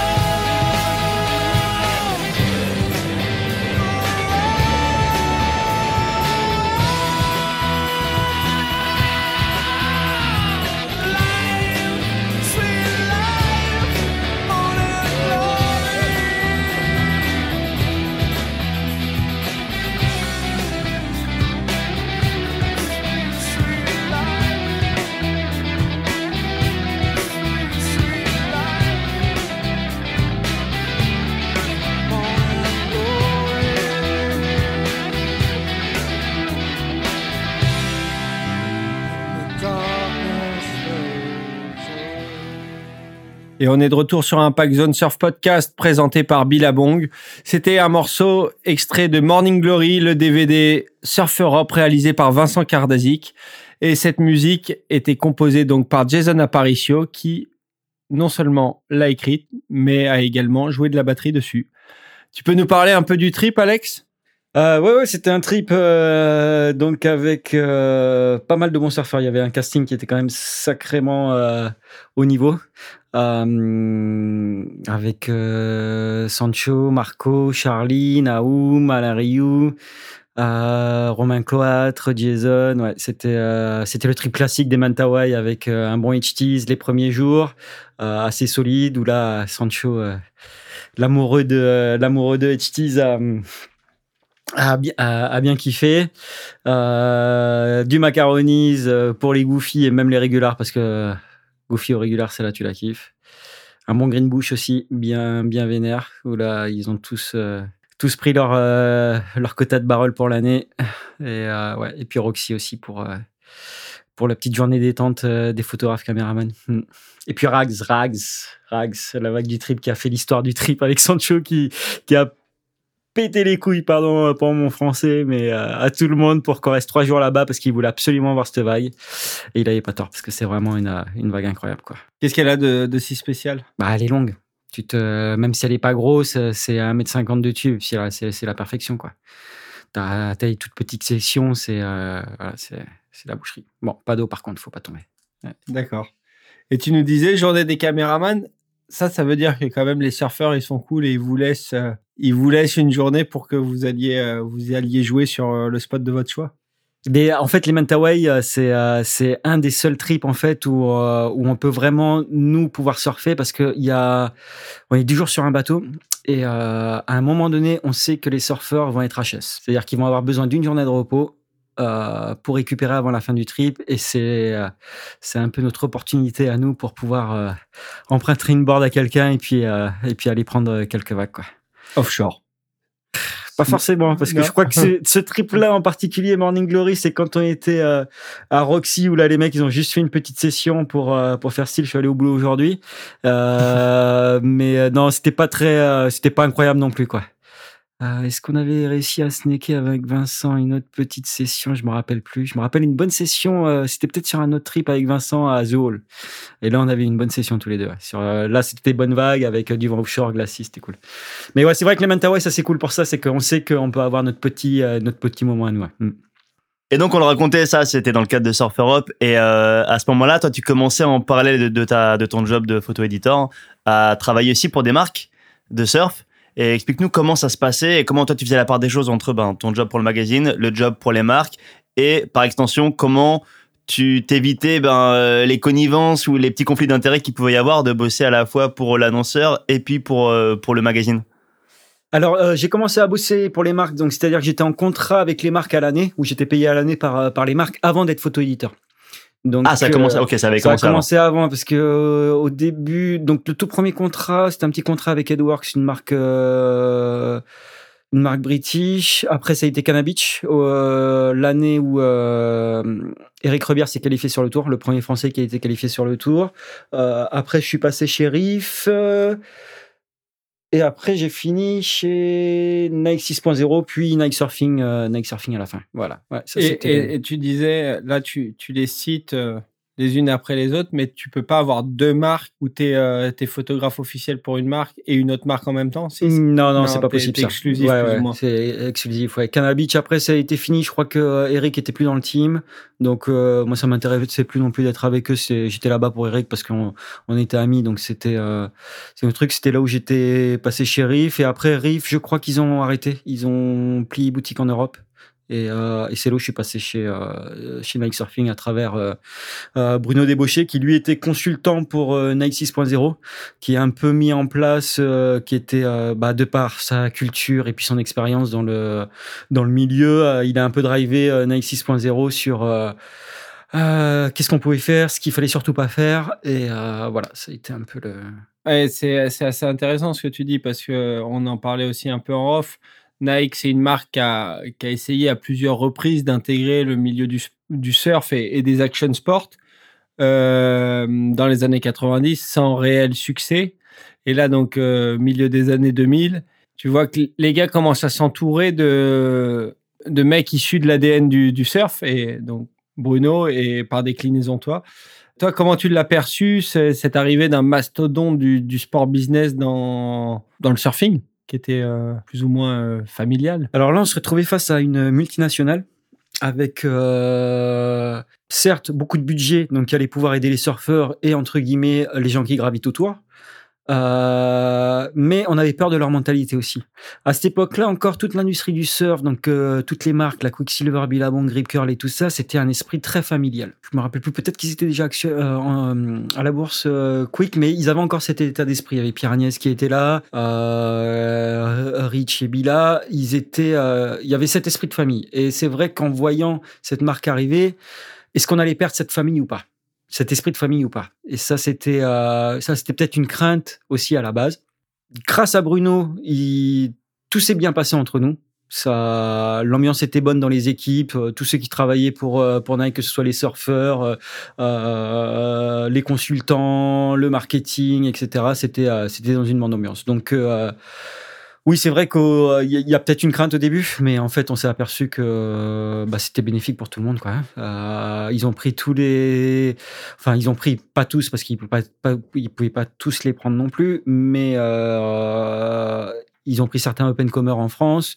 Donc, euh, ils ont misé sur, misé sur Michel Bourrez et c'était payant. Ils ont misé sur Charlie Martin qui aurait pu être payant. Et euh, ce, qui était, euh, ce qui était aussi étonnant euh, dans, le milieu surfistique, c'est que Nike, à cette même époque, avait racheté Hurley peu de temps avant. Euh, Hurley était censé être la marque surf. Et euh, parallèlement à ça, il lançait Ni- Nike 6.0 où il y avait beaucoup de budget, beaucoup, beaucoup d'intentions et, et très, peu sur, très peu sur Hurley au même moment. Et, euh, et toi, toi, tu l'as, tu l'as vécu, t'as, t'as senti des reproches de la part de l'industrie, de genre tu vends ton âme au diable ou des choses comme ça? Ouais, écoute, si, ouais, peut-être que les gens ont dit ça, je sais pas, je l'ai peut-être, je j'ai pas de souvenir de l'avoir entendu, et puis c'est le genre de choses qui me passe au-dessus de la tête, donc même si les gens l'ont dit, ça m'a pas, ça m'a pas choqué. Euh, Next 6.0, c'était le regroupement des, de six sports d'action, mais euh, c'était pas non plus une marque de surf à proprement dit. Après, plus tard, oui, ça a été, quand c'est devenu Nike Surfing, et que là, les autres sports ont dégagé, que c'est devenu euh, euh, Nike Surfing, là oui, il y a eu des tensions avec Hurley parce que euh, bah, ça faisait partie du même groupe et Nike Surfing espérait avoir la connaissance de Hurley, euh, le côté corps, euh, plus Nike qui eux ont euh, du textile très technique pour faire des bons produits. Malheureusement, il n'y a pas eu de symbiose entre les deux groupes. Voilà. Donc ça, il y a eu un peu de, il y a eu un peu de, de friction de ce que j'ai entendu. Après, j'ai pas, j'ai pas creusé non plus. Et comme tu le disais, Nike à ce moment-là avait mis, avait mis les gros moyens et tu as eu l'oc- l'occasion de, bosser avec des, surfeurs de talent. Donc tu parlais des Européens, euh, Charlie qui était au, top des juniors à ce moment-là. Michel qui, était euh, au, top du, au top du QS à ce moment-là et, et bientôt qualifié sur le, sur le CT. Et, euh, mais également à l'international, ils avaient les meilleurs, les meilleurs juniors ou upcomers comme Julian Wilson, Nat Young, Colo Andino. Toi, tu as, été shooté avec ces gars-là? Tu, euh, Euh, L'été quand ils venaient en France, mais non, euh, ils avaient leur crew. euh, Il y avait le crew US qui avait, euh, c'était Jason Canwardy en fait, qui était le euh, un peu le Bruno débauché euh, en France, mais qui lui était aussi photographe. Donc c'est lui qui gérait en fait tous les euh, tout, tout le côté US, tous les euh, tous les surfeurs US. Après, ce qui est intéressant, je pense, de raconter pour les gens qui n'ont pas connu cette période-là, c'était il y a 10-11 ans, c'est que, en tout cas pour la France, quand Nike est arrivé, Nike 6.0, donc on a dit, ils sont arrivés bah, forcément avec le support de Nike, et il y avait beaucoup de moyens, et ça s'est vu, ils n'avaient pas peur de le montrer. Il y a eu euh, ben, ce qu'on a appelé les Nike, les Roundhouse, et c'était genre, t'avais une maison la première année qui était en plein cœur d'Osgore, au rond-point au-dessus de la place des Landais, euh, maison entièrement retapée aux couleurs de la marque, avec des happenings tous les soirs ou presque, et euh, des DJ de Paris qui descendaient, des artistes dans tous les sens, et beaucoup, beaucoup de choses. Et là, c'était un peu l'opulence quand même. Et puis l'année suivante, c'était pas très loin de chez toi, à la Chambre d'Amour. Pareil, ils ont retapé une espèce de nightclub pour refaire la même chose avec un énorme skatepark et tout. Il y avait le concept des contests euh, cash for tricks, donc des contests de surf, où là, clairement, les gens étaient payés à la fin de la journée en cash euh, selon les, tricks qui étaient, qui étaient replaqués. Et genre, clairement, un truc qui était issu du skate tu voyais vraiment qu'il venait pour faire la différence et que là, il y avait le rouleau compresseur Nike et il y avait aucune, euh, aucune pudeur par rapport à ça, quoi. Ils étaient juste là pour, pour faire du bruit. Et, euh, et c'était quand même, euh, même si tu sais, il y avait quand même moins l'esprit de famille que les autres marques de surf, eux s'en foutaient complètement. Et c'était ça a été assez radical, en tout cas, comme, euh, comme entrée dans le milieu, je trouve. Heureusement qu'il y avait des Bosch qui étaient là. Parce que tout ce que tu viens de décrire, en fait, oui, ils avaient besoin de, de travailler leur image de marque. Donc oui, il fallait qu'ils fassent des événements. Il fallait qu'ils fassent des, des com marketing. Sauf que Débauche était là. Donc les Roundhouse, qu'est-ce que c'était? C'était aussi un endroit où les gens pouvaient se retrouver autour de la piscine.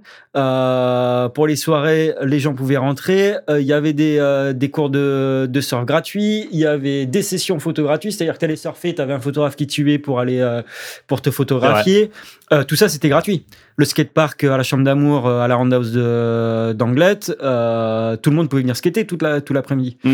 Et ils ont mis, euh, déjà, je crois qu'ils avaient fait venir, euh, je suis pas trop calé en skate, mais ils avaient fait venir un mec, un designer de, de skatepark euh, qui était calé, Et apparemment, les skateurs ont vraiment apprécié ce skatepark. Et d'ailleurs, ils ont essayé en fait de, euh, de, de garder ce skatepark, même si euh, la roundhouse était finie, euh, mais la mairie a refusé et le skatepark avait été détruit.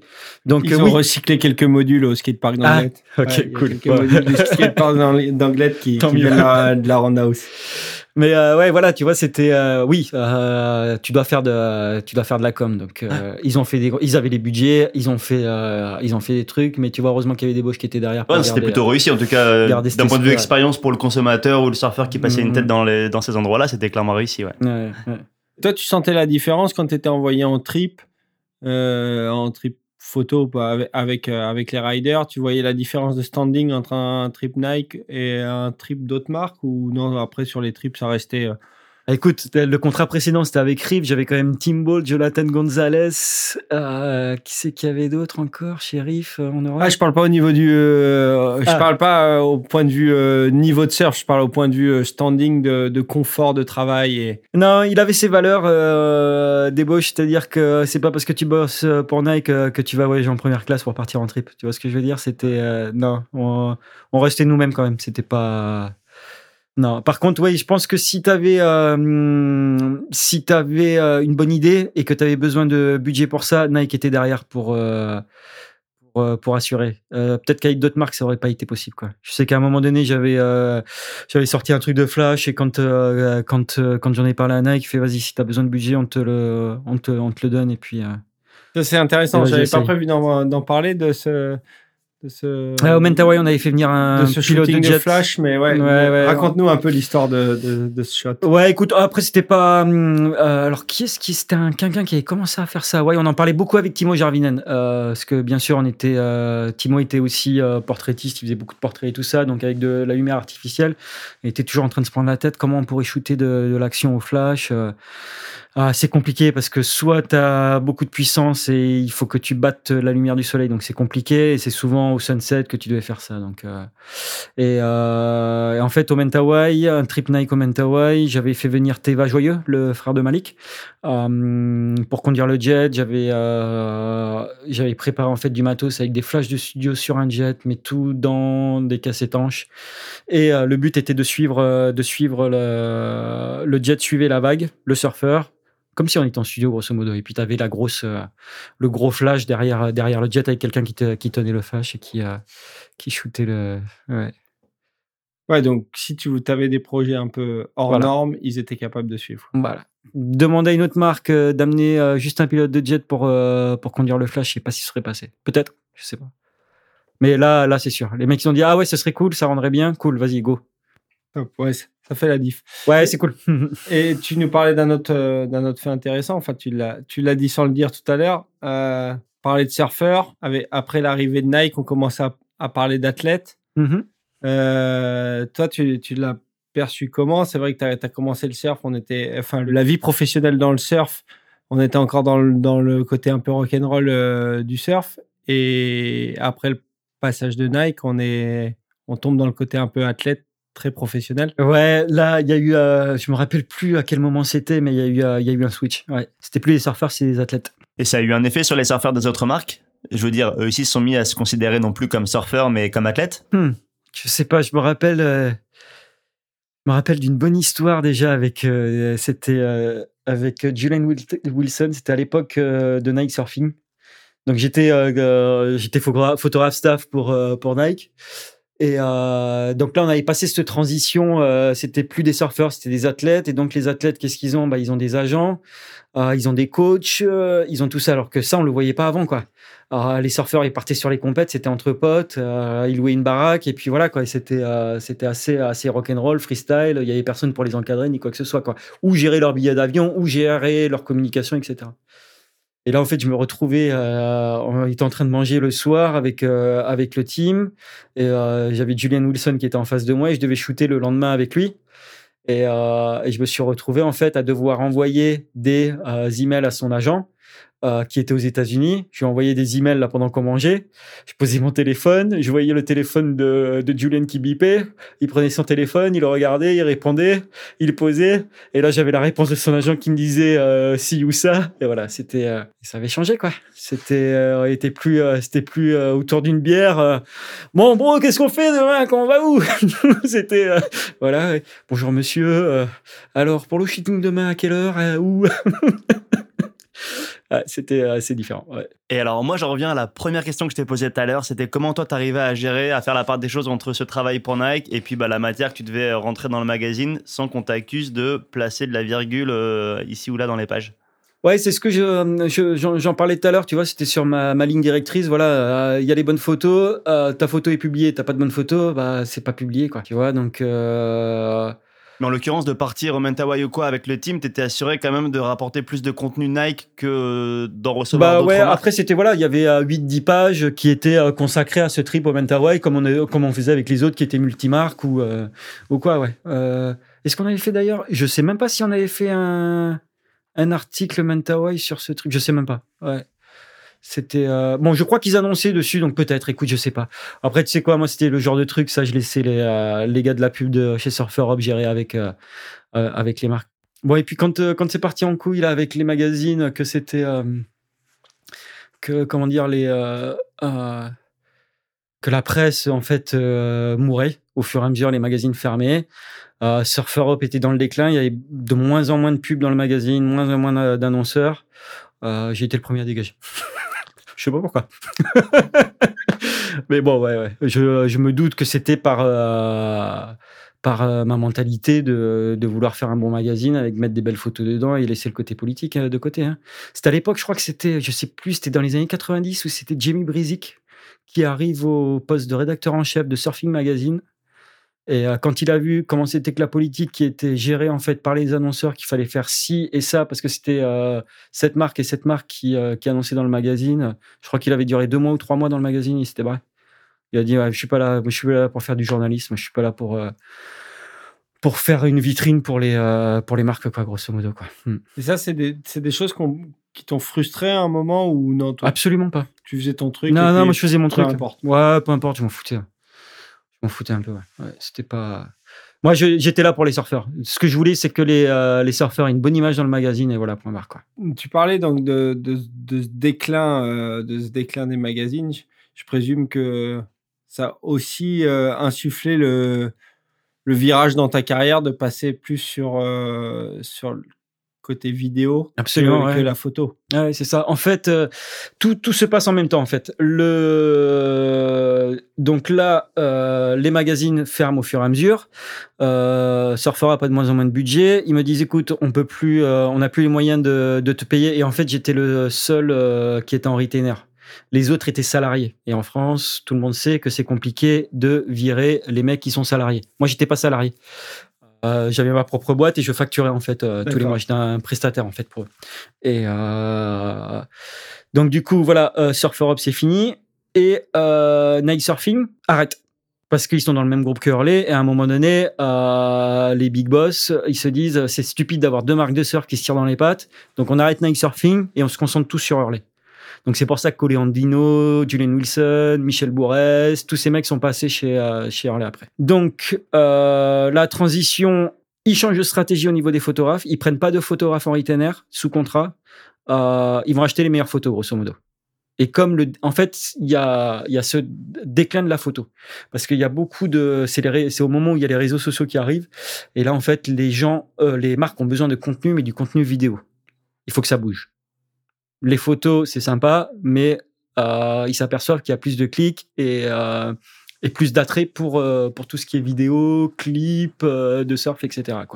Parce qu'à l'époque, à la grande époque des magazines, les vidéos, ça se, c'était quoi? C'était c'était soit Taylor Steele, tu vois, qui sortait sa vidéo dans l'année. Après, ça a été Kai Neville, euh, Jack McCoy avant. Voilà, c'était Sonny Miller. C'était, tu vois, ça avait trois quatre grosses sorties à l'année et puis basta. voilà, quoi. tu vois, c'est ça, quoi. Et tu les attendais avec impatience.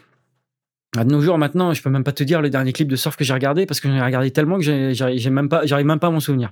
Donc, euh, Donc voilà, donc il y a ce Déclin des magazines, Déclin de la photo, et j'ai, euh, je suis très pote avec Vincent Cardasi, qui est, euh, qui est un des meilleurs réalisateurs de, de surf euh, en France, et euh, on se connaît depuis, euh, fou, je sais même plus, là, plus de 20 ans ou quelque chose comme ça.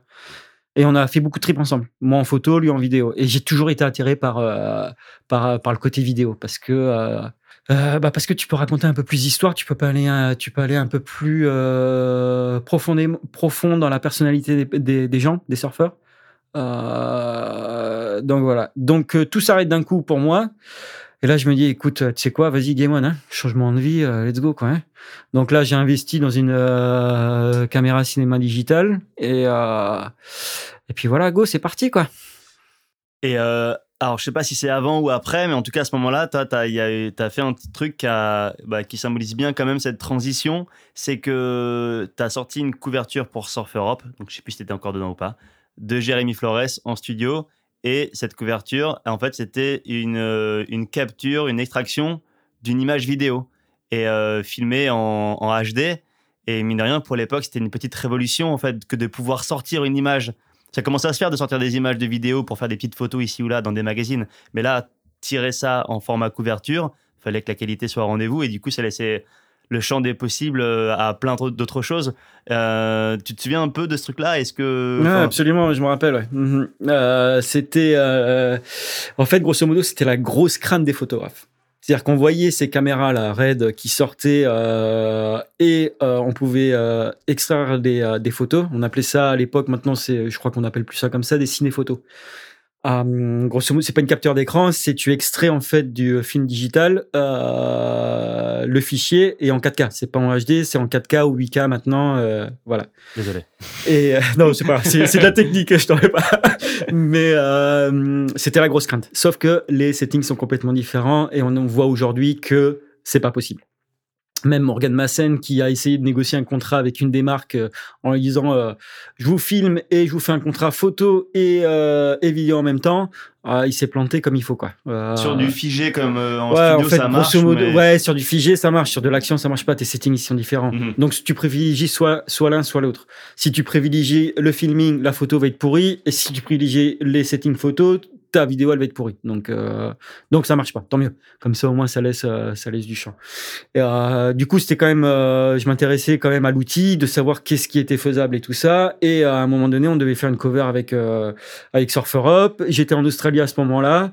Et, et du coup, voilà, Jérémy était là pour la pour une compète et, et du coup, on a shooté ça avec et franchement, on voit pas la différence. Mais c'était sur du sur du portrait, sur du fixe euh, et voilà. Et c'était euh, en plus filmé en vertical, donc tu avais la caméra qui était complètement à l'envers. C'était là, j'avais utilisé en fait euh, cette caméra vidéo comme appareil photo.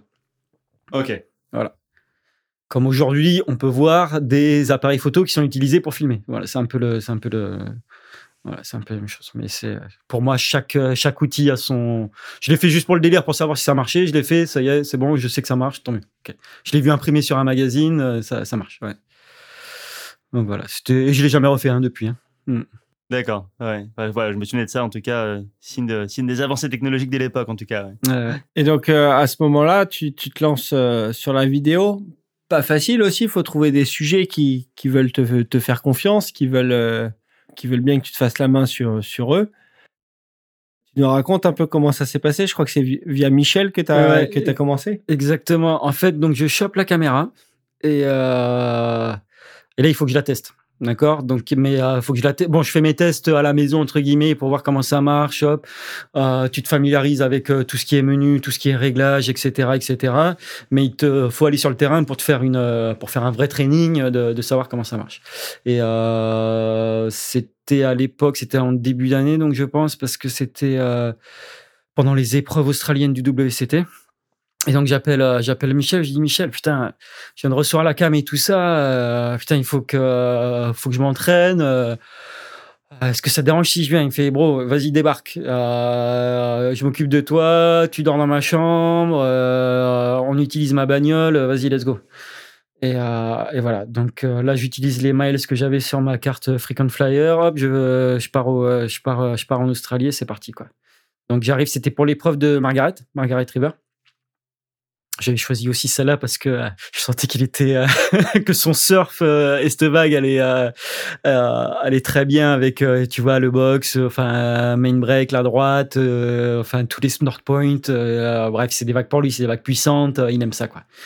Je me dis c'est nickel. Donc on, on- j'arrive, je débarque là-bas avec ma caméra toute nouvelle là, toute euh, toute flambant neuve et, euh, et c'est parti quoi. Donc euh, je shootais les free surf avec lui, je shootais toutes les conneries parce qu'on était à la maison Harley. Donc euh, quand euh, avec Koloé, euh, Nat Young et tout ça, là on jouait au basket et ben je filmais en même temps des trucs, j'essayais mise au point. Là j'ai découvert la mise au point manuelle. Et j'ai découvert aussi que bah le métier de caméraman, c'est de filmmaker, c'est euh, c'est un vrai boulot. c'est pas comme la photo, c'est pas du tout pareil. En fait, j'étais en vacances pendant toutes ces années. Mais euh, ouais, ouais, bah parce que t'as du dérochage à faire. C'est euh, ouais, ouais, t'as beaucoup, euh, t'as beaucoup plus de boulot en... et c'est beaucoup plus technique. Il faut que ton Plus de boulot après ou? Euh, beaucoup plus de boulot après et beaucoup plus technique en fait sur le sur le moment. T'as la mise au point déjà manuelle. Bah alors moi j'étais donc quand j'ai commencé au début au Gabon, oui, euh, c'était en manuel parce que c'était avec un Nikon F3. Donc là on était oui euh, tout en manuel. Mais euh, quand je suis sorti du bac là que j'ai débarqué ici, l'autofocus était déjà sorti. Donc moi la mise au point manuelle, euh, j'avais des bases mais sans plus quoi. Donc là, c'était c'était parti quoi. Donc euh, là, training dès que les mecs faisaient des conneries, qu'on bougeait à droite à gauche, et ben voilà, je filmais, je filmais tout. Et la compète aussi, jusqu'à ce que Michel gagne. Complètement, euh, complètement euh, impromptu. euh, Ouais, je débarque en Australie avec lui. Et était là, mais on s'est parlé à la fin, à la, à la compète et tout ça. Et, euh, et Michel, il m'a dit, putain, je t'ai vu débarquer. On était dans une telle vibe, les deux, que j'étais sûr que quelque chose allait se passer, quoi. Donc voilà, quoi. C'était, c'était cool. On s'est pris dans les, on s'est pris dans les, on s'est pris dans les bras, là, en sortant de l'eau. C'était, euh, c'était top. Moi, j'avais, moi, j'étais hyper content de mon trip parce que j'avais, euh, j'avais, euh, j'avais utilisé cette, j'avais utilisé ma caméra, j'étais content, euh, je retrouvais un peu cette flamme. Euh, je l'avais pas forcément perdu en photo, ouais, si, quoique un peu. Ouais, je m'éclatais, je m'éclatais plus autant euh, avec euh, avec ça. Et puis voilà, c'était parti là, l'histoire de euh, l'aventure euh, vidéo filmmaking. C'était c'était parti, c'était cool. Et c'était parti, mais ce qui est assez fou, c'est que de ce trip, personne n'a jamais vraiment rien vu. Et non, malheureusement. C'était euh, juste à la période en fait où la WSL changeait un peu. Je sais plus si euh, ça avait déjà racheté. C'était à l'époque WCT, après c'était la World Surf League et euh, c'était au moment où euh, la WSL bloquait en fait toutes les images. C'est-à-dire que si on voulait utiliser les images, il fallait payer des droits à la WSL pour pouvoir utiliser les images. Et donc moi, mon client, c'était euh, c'était Red Bull. Et en plus, Red Bull et la WSL ne s'entendaient pas à ce moment-là. Donc, euh, donc euh, c'était mort. Je me retrouvais avec euh, des, euh, des images dans les disques durs et qui allaient rester dans les disques durs parce que j'allais pas pouvoir les utiliser. Et, et des images euh, Ah, j'avais tout. gold, quoi. Ah, j'avais tout. J'avais toute euh, toute la story de Michel euh, à jouer au basket dans le dans le dans le backyard, euh, euh, le Skype avec la famille, avec sa femme, tu vois dans le canapé. euh, on avait tout quoi. Toutes les conneries, toutes les blagues avec euh, avec les riders, c'était c'était marrant quoi. Il y avait il y avait quelque chose d'intéressant à à produire, tu vois, à montrer euh, sur le backstage, plus la compète parce que j'avais filmé toute la compète aussi, que ce soit l'action, que ce soit le lifestyle. Voilà, j'avais tout, euh, j'avais toutes ces images. Et quoi. tu avais déjà travaillé sur le, sur le projet Genre, euh, tu t'étais déjà Absolument imaginé pas. le- J'étais en training. C'est-à-dire que euh, je shoot tout et n'importe quoi. Et t'as Ouais. jamais, t'as jamais rien monté en fait de ça J'ai jamais rien monté. Non, non, non, non, non. Ouais. Pas grave, peut-être qu'un jour on fera un docu sur Michel. Et puis que ces images, c'est- parce que c'était sa première compète, c'était le premier WCT qui, euh, qui a remporté, qui gagnait. Mhm. Et après, il enchaîne en plus. Ouais, Et après, il enchaîne, machine. le type. Incroyable. C'est dur hein, de gagner une, euh, un CT1, c'est vraiment dur. Hein. Euh, Enfin, euh, t'as vu le, le monde qu'il y a sur le tour, c'est c'est costaud quoi.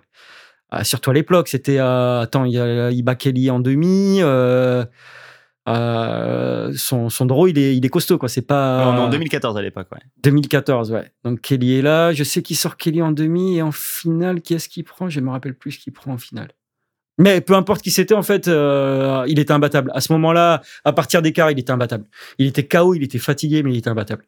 Personne n'aurait pu l'arrêter. Euh, c'était la droite, là, sur le main break, il balançait des, pff, il mettait le rail, il balançait des sprays énormes. L'autre, il tapait la lèvre à la fin, il n'y avait pas d'eau. Ouais, c'était, ouais, Et cette même année, donc je crois qu'il a gagné une deuxième étape. Rio après. Ouais, au. Donc c'était après euh, Bells, Bells après Bells, il, euh, donc Bells il rentre chez lui et euh, Rio c'est la compétition suivante et il gagne Rio. Et là, toi, t'as pas eu envie d'insister et de, de faire un docu sur l'année en... Ben déjà avec la WSL, enfin c'était tout neuf leurs nouvelles règles, j'allais pas investir de l'argent de ma poche pour être bloqué ou devoir raquer des sous en plus à la WSL quoi. C'était fou comme règle. ça, Ah mais hein, j'étais là, je euh, enfin et puis en... ouais j'ai envie de dire que c'était peut-être au fond de moi, tu vois, c'était du boycott. J'étais, je me suis dit, putain les gars. euh, Et on n'est pas à la TP, hein. Enfin, pour- pas, pas, pas pour faire mon Bobby Martinez, mais Donc en suivant, pour continuer ton, ton métier de filmeur, faut trouver des, faut trouver des sujets qui ont un peu de, un peu de temps à accorder au free surf. C'est vrai que les, les mecs qui sont sur le CT, bon, c'est quand même hyper prenant. Ils ont, ils ont peu de temps à accorder à des, à des projets free surf. Mm, mm. Donc là, t'es, t'es Mais- parti vers, avec, avec d'autres partenaires de travail. Ouais, écoute, euh, je me suis toujours bien entendu avec Marc Lacomar. Euh, C'était un mec que j'appréciais. Euh, je sais pas, un jour il y avait des vagues, j'ai dit hey Marco, qu'est-ce que tu branles Euh, On va shooter. Ouais, vas-y, viens, on y va. Puis voilà, et puis au fur et à mesure, bah, je le suivais sur les sessions, et puis j'ai commencé à le filmer. Et puis, euh, puis voilà, au fur et à mesure, on s'est dit, hey, pourquoi on ferait pas des petits clips, euh, blablabla. Et, euh, et voilà, moi c'était aussi mon training, j'étais toujours en phase, j'étais encore débutant. Hein, il fallait que, fallait que je m'entraîne et. et voilà. Et puis on est parti. je crois, il me semble que le premier trip qu'on a fait ensemble hors de la France, c'était au Nicaragua.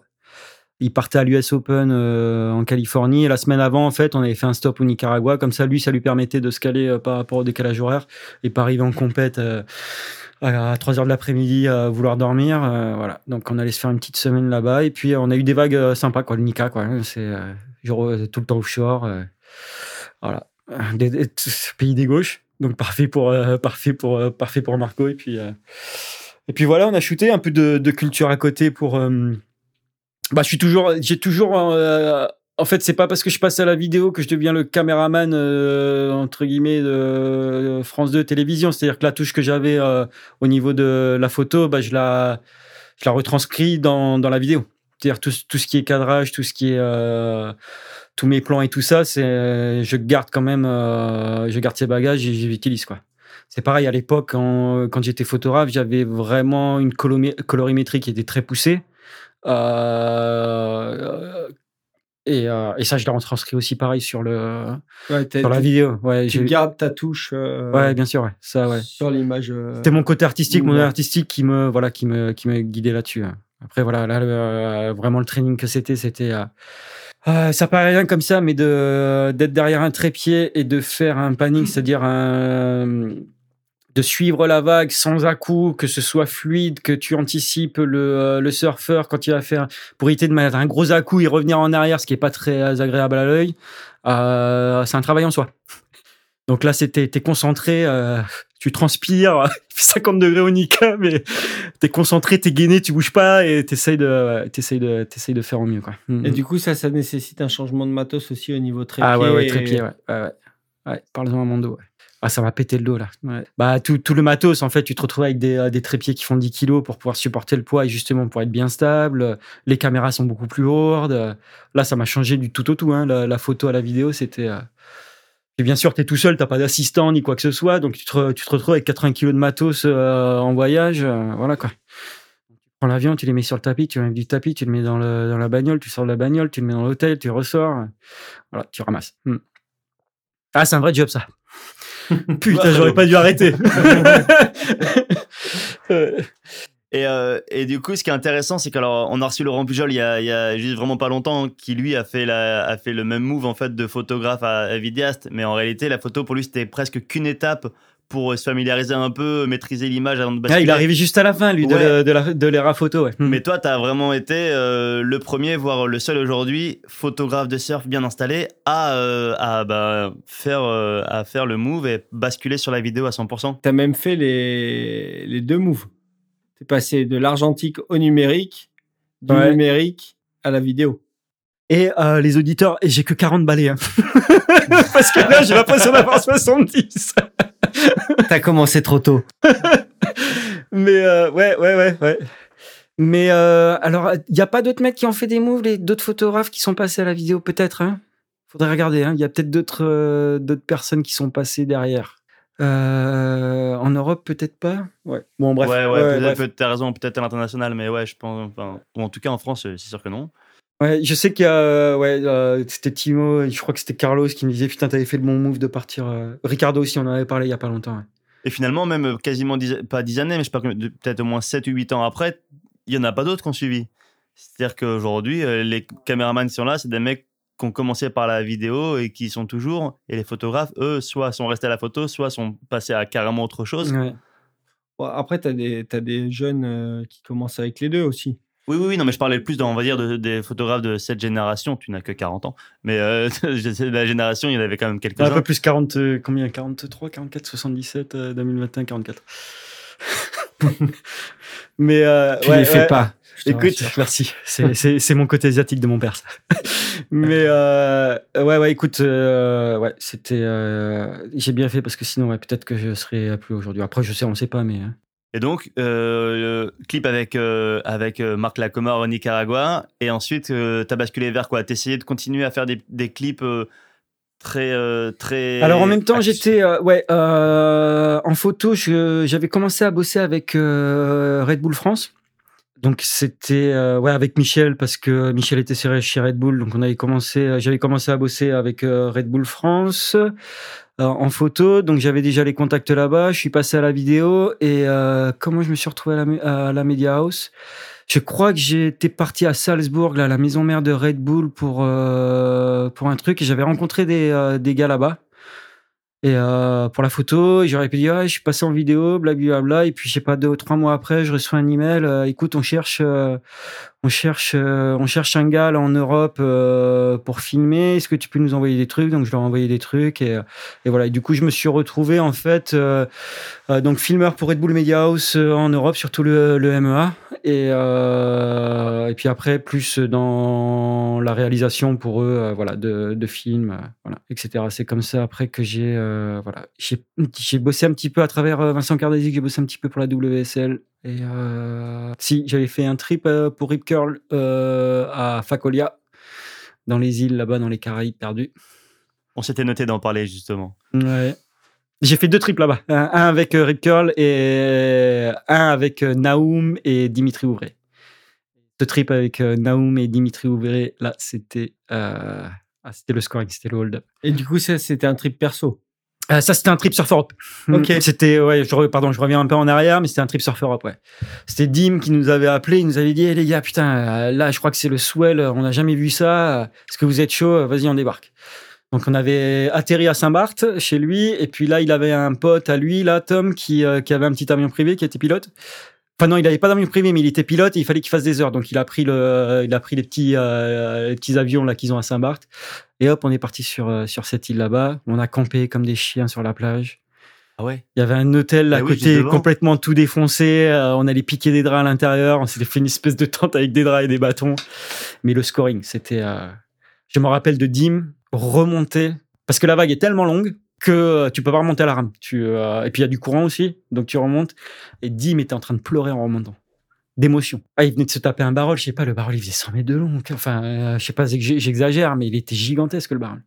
Et il y avait que vous ce jour-là Il y avait d'autres surfeurs ricains ou quoi? Ah non, que vous. Que nous. Ah Ouais. Euh, je sais que Ben Bourgeois avait sacrément les boules. Bah ouais, Parce que c'était, en fait. euh, il, a, il, a, passé beaucoup de temps Ouais, là-bas et je pense qu'il attendait ce swell. Et ils ont cru que ça allait être trop gros, en fait. C'est pour ça qu'ils sont pas venus. Ils ont cru que ça allait être trop gros. Et euh, c'est vrai qu'il y a quelques, quelques sets qui sont passés qui ont washed out tout, le, tout le point. Mais par contre, euh, celles qui sont bien passées, c'était euh, du carré. euh. Et ça, ça a duré 2-3 jours, parce que le premier jour, c'était le plus vénère.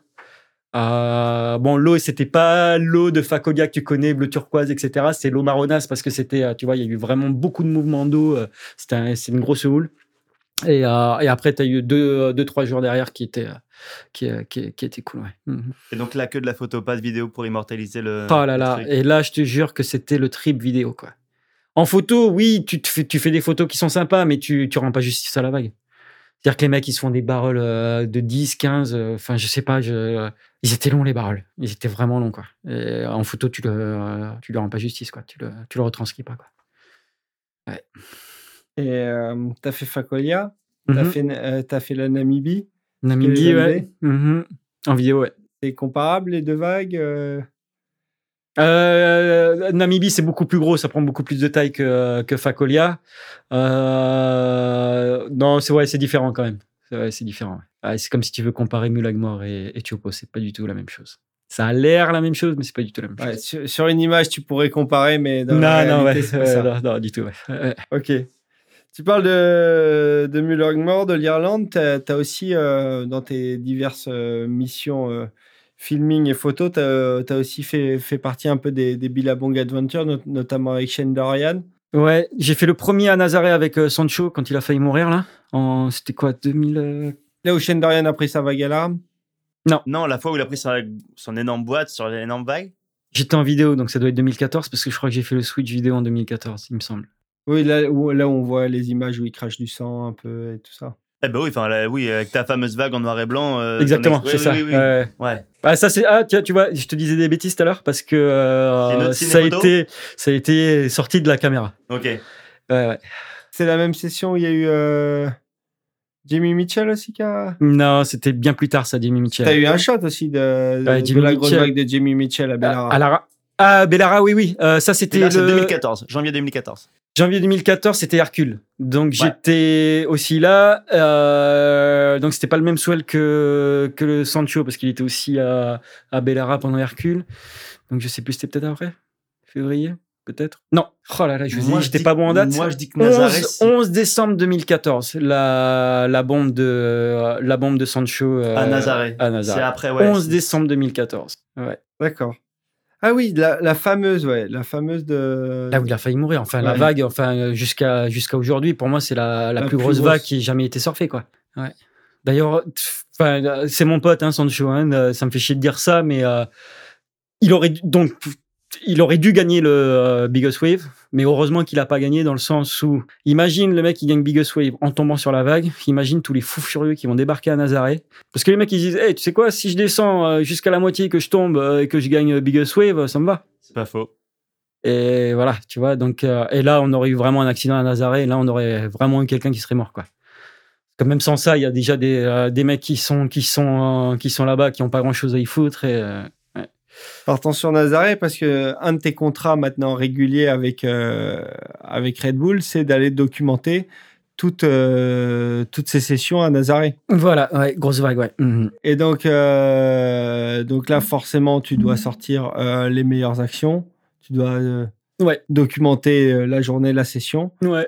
Donc, tu peux pas te permettre de, de, de louper quoi que ce soit, quoi, en gros. Ouais, non, grosso modo, ouais. Les premières, donc les, euh, les premières commandes que j'ai eues euh, pour là-bas, c'était strictement action. C'est-à-dire que tu vas là-bas et tu ne, tu filmes toutes les meilleures vagues. Peu importe que ce soit des athlètes Red Bull euh, X ou Y, euh, nous ce qu'on veut c'est euh, faire un clip avec les meilleures vagues de, de la session à Nazaré.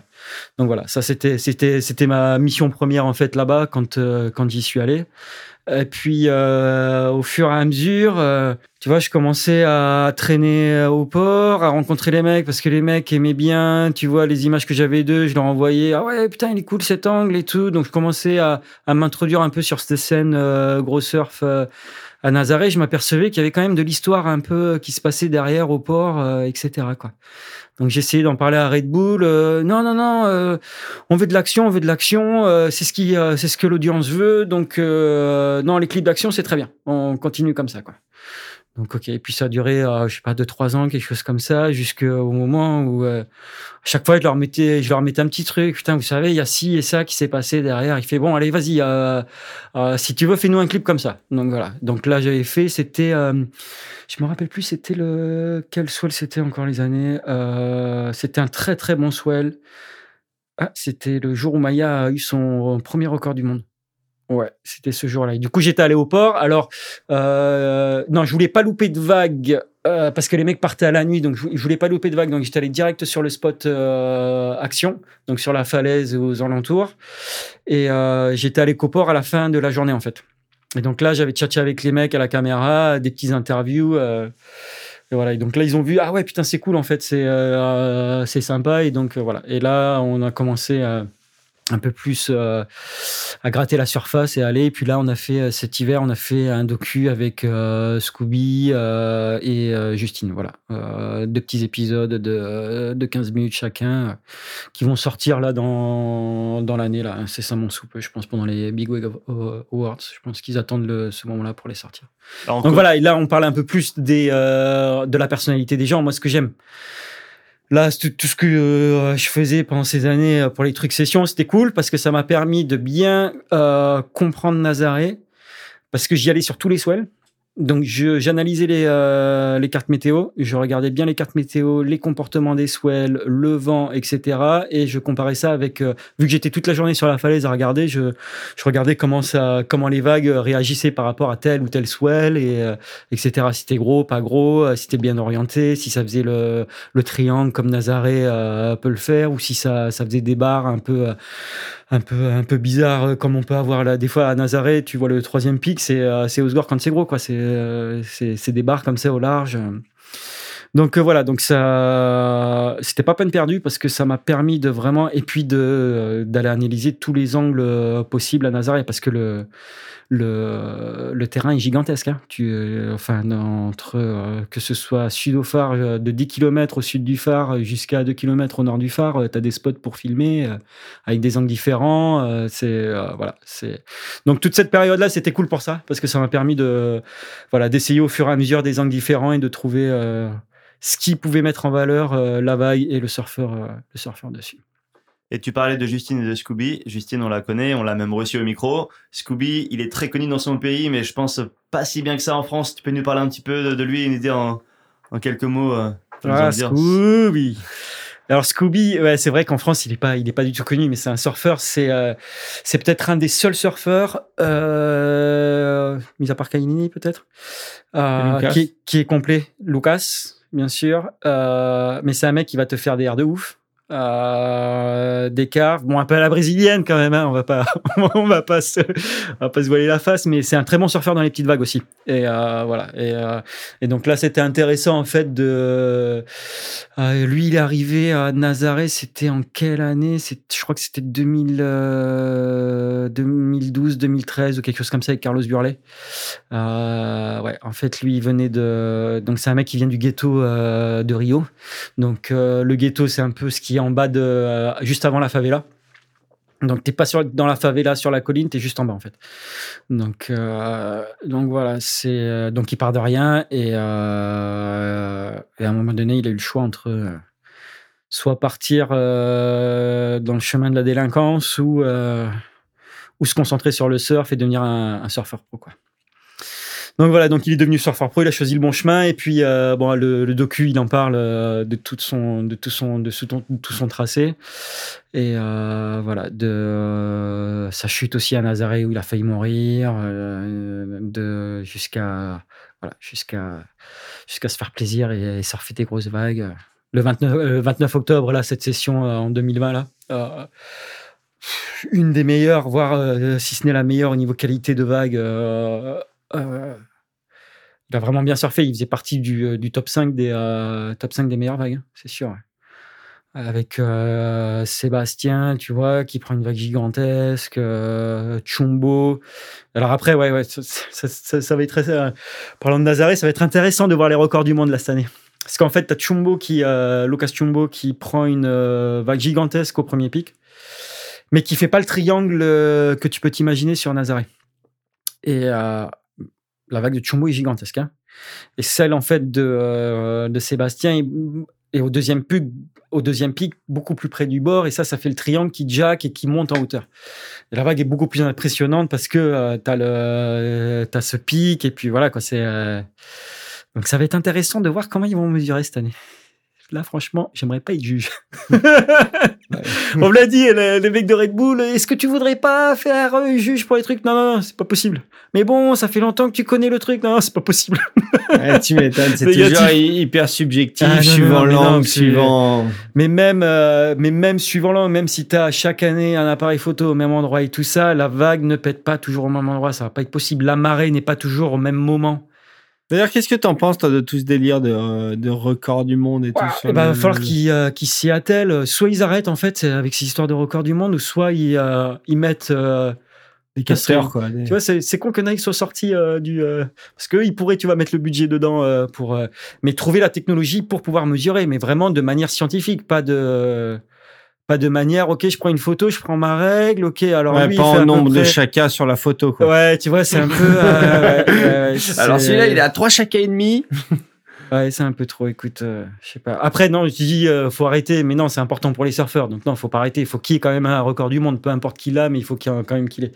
Puis après, ça fera des histoires à raconter aussi, parce que ça, il y a de la jalousie, il y a de, il y a, de tout. Donc, euh, ouais, c'est. euh, Malheureusement, je pense que pour ces records du monde, quand quand t'es en compétition avec quelqu'un qui a une vague qui est similaire à la tienne, c'est c'est toi et ta chance, quoi. Ouais, c'est. ouais. Parce que ça va être, euh, il va y avoir, tu vas avoir X qui va dire ah non celle-là est plus grosse, mais Y va l'avoir différemment. Il va dire ah maintenant c'est l'autre qui est plus grosse. Et, Bon, en tout cas, peu importe qui c'est, ils ont un énorme respect pour sortir ces, ces monstres. Et on posait la question à, hum, la question à Laurent Pujol. Euh, toi, bien, bien évidemment, euh, tes, tes images, je pense que tu es sollicité pour tout ce qui est euh, XXL, record du monde par, par la WSL. Tu les donnes volontiers? Non, non, jamais se- non. Tu les donnes pas? Non, une fois je l'ai fait pour Justine parce qu'elle me demandait. C'était une faveur que je lui rendais. Mais c'est tout. En fait, si tu veux, quand tu euh, envoies tes, euh, tes images à la WSL là, pour tout ce qui est euh, les awards et tout ça, en fait, tu signes un contrat comme quoi ils sont propriétaires des images et qu'ils peuvent les utiliser, les revendre et en faire ce qu'ils veulent. Et que toi, si tu gagnes pas, t'as zéro. Donc, euh, si tu gagnes, tant mieux, parce qu'à l'époque, je crois que c'était 10 000, euh, 10 000 dollars pour celui qui gagnait. Là, cette année, je crois qu'ils sont descendus à 2005. Euh, donc, euh, ouais, non. Et puis après, tu sais, j'ai quand même ce, cette espèce de background avec, euh, avec la WSL. euh, je vais pas non plus. Oui, on filer- t'a pas fait de cadeau. Tu vas pas Ouais, tu vois, je vais pas, je vais pas leur en faire non plus, quoi. Je sais qu'à un moment donné, il y avait Tom Lowe pour l'aider euh, pour rentrer sur le tour de surf. Il m'a demandé des images de lui. J'avais un, un wipeout euh, horrible de lui, euh, horrible mais très visuel en fait à, à la rame à, à Nazaré. Je lui avais, euh, je lui avais laissé parce que c'était comme ça en fait qu'ils pouvaient rentrer sur le tour pro de grosses vagues. C'est que les mecs, il fallait qu'ils envoient des images de. Donc je lui avais laissé. Il fallait qu'ils prouvent qu'ils aient fait des choses sur la. ah, et la WSL a utilisé, a utilisé l'image, tu vois, dans, le, dans leur teaser euh, pendant longtemps, là, les, les pubs qui balançaient, leur, euh, leur teaser là, qu'ils font pour promouvoir leur euh, Big Wave, je sais pas trop quoi, là, donc Big Wave Tour. Ok, et tu parlais, euh, tu parlais euh, donc de la production à Nazaré, des différents angles. Quand je vous entends parler, souvent les, euh, les filmeurs à Nazaré, j'ai l'impression que vous êtes un peu tous obligés de collaborer ensemble sur, euh, sur des projets. Et donc, tu es obligé d'aller euh, prendre des images de tel autre filmeur, euh, négo- peut-être échanger certaines de tes images et, et, et ainsi de suite. Toi, tu bosses pour Red Bull.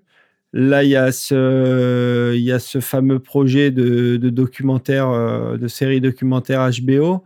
Euh, Raconte-nous un peu comment ça, ça modifie ton travail et ta relation de travail avec, euh, avec, les, avec certains autres filmeurs sur, euh, sur bah là, quand HBO Max, là, ils ont débarqué avec leur prod, euh, putain, je sais pas, il faudra, euh, je sais peut-être pas forcément te dire de chiffres, mais euh, je crois qu'ils sont arrivés la première année avec euh, quelques millions. En- ça se calcule en, en millions En avec essai. un S.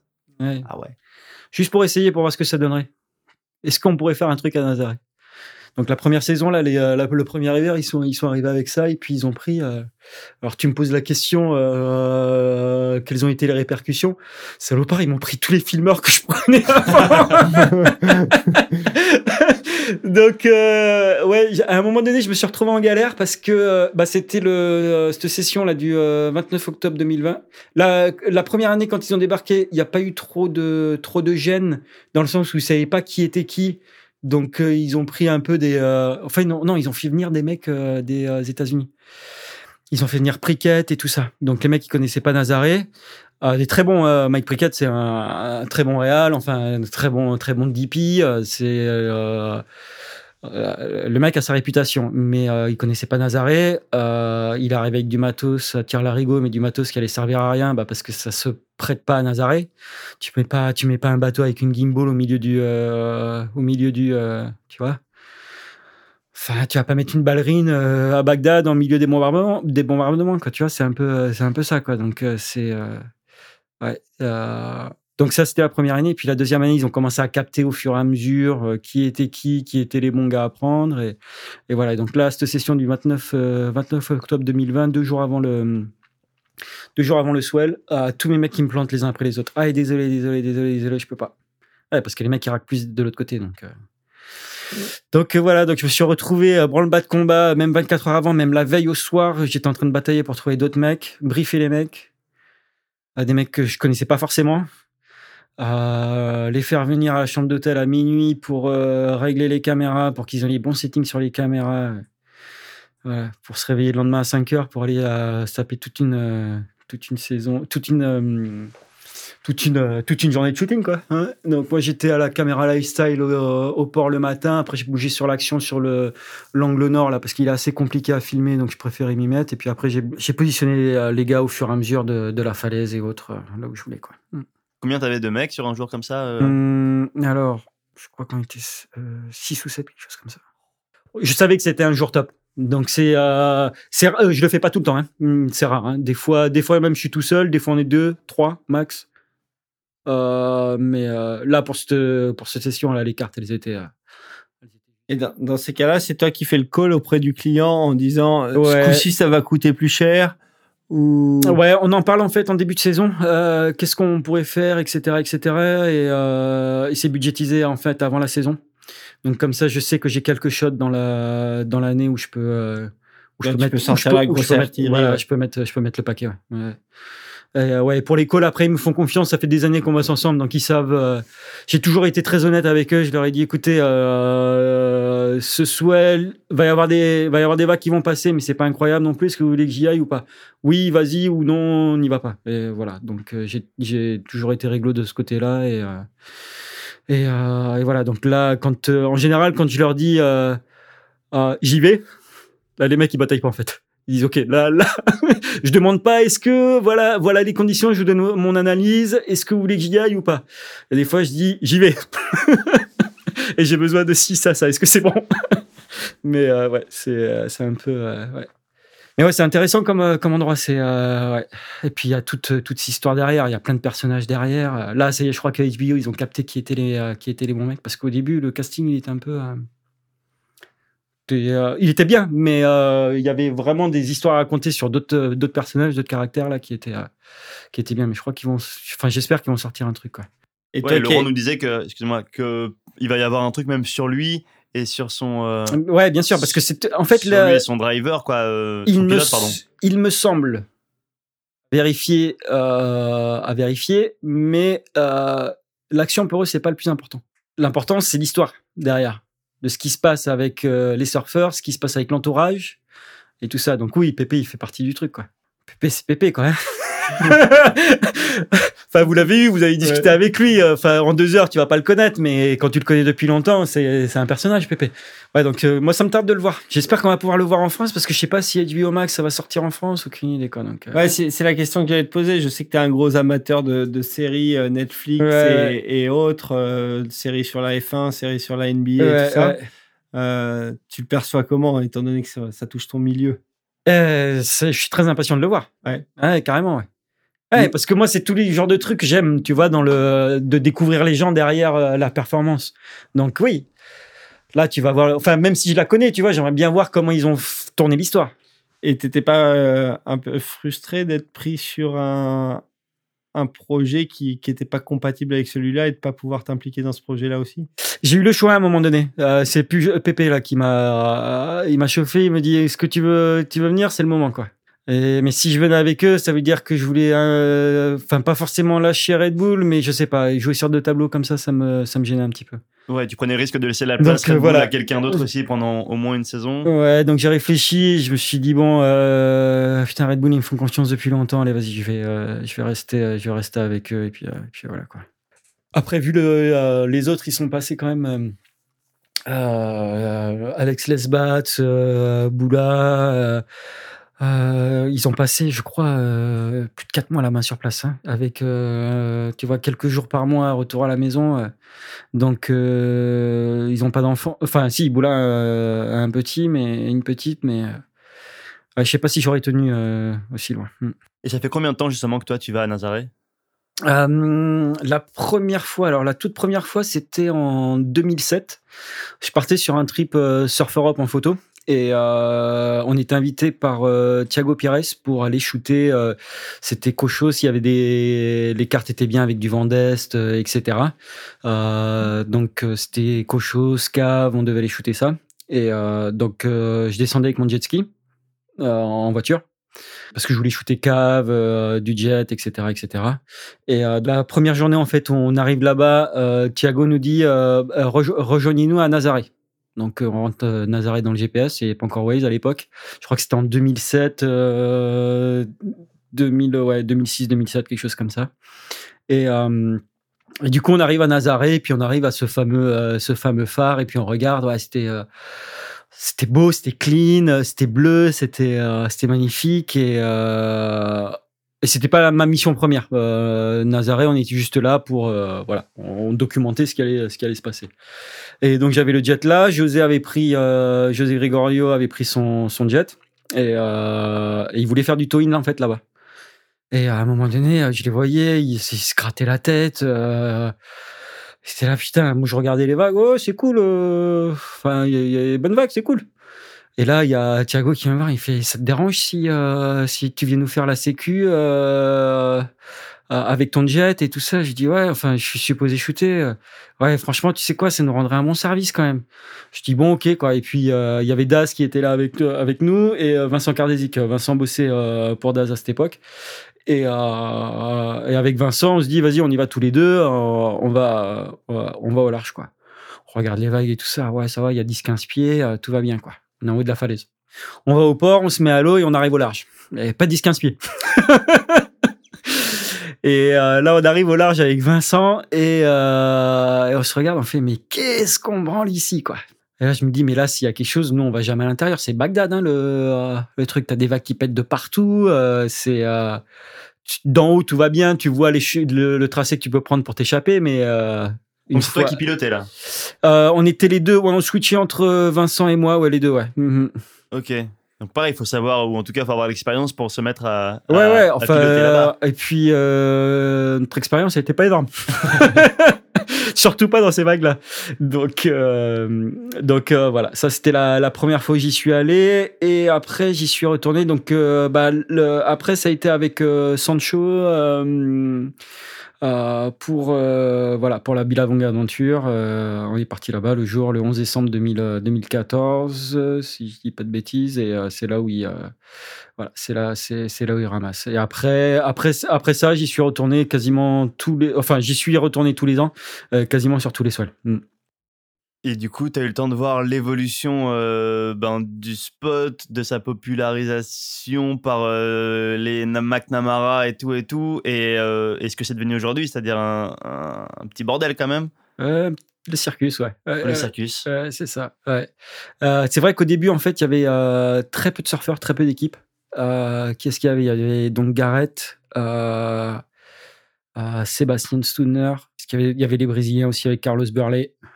Euh, donc Scooby, euh, Maya était là aussi. Donc voilà, c'était un peu le, le crew qu'il y avait. Chumbo n'était pas encore arrivé. Euh, donc c'était des sessions qui étaient quand même assez tranquilles. Des fois, tu avais deux équipages à l'eau.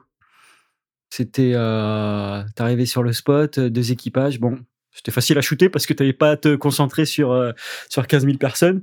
Et, et voilà. Et au fur et à mesure des années, bah ça a pris de ça a pris de l'ampleur, ça a pris de l'ampleur jusqu'à ce que jusqu'à ce que euh, on se retrouve des fois avec 10, euh, 10, 12, euh, voire plus équipages euh, sur l'eau, à se batailler, à se prendre la tête dans l'eau, euh, à se manquer de respect. Bref, c'est c'est devenu, c'est devenu un peu, un peu n'importe quoi. Et toi, justement, en tant que, en tant que filmeur, enfin, du moins réalisateur qui doit ramener les, les meilleures images de session, est-ce qu'il y a des, il y a des surfeurs que. Alors, on ne demande pas de faire du name dropping, mais est-ce que des fois tu prends position et tu dis non, eux, on les filme pas, c'est fiasco, ça sert à rien, et, on se concentre sur. euh, sur deux trois équipages où tu es sûr qu'ils sont bankable et qui vont te ramener vont te ramener de la bonne image?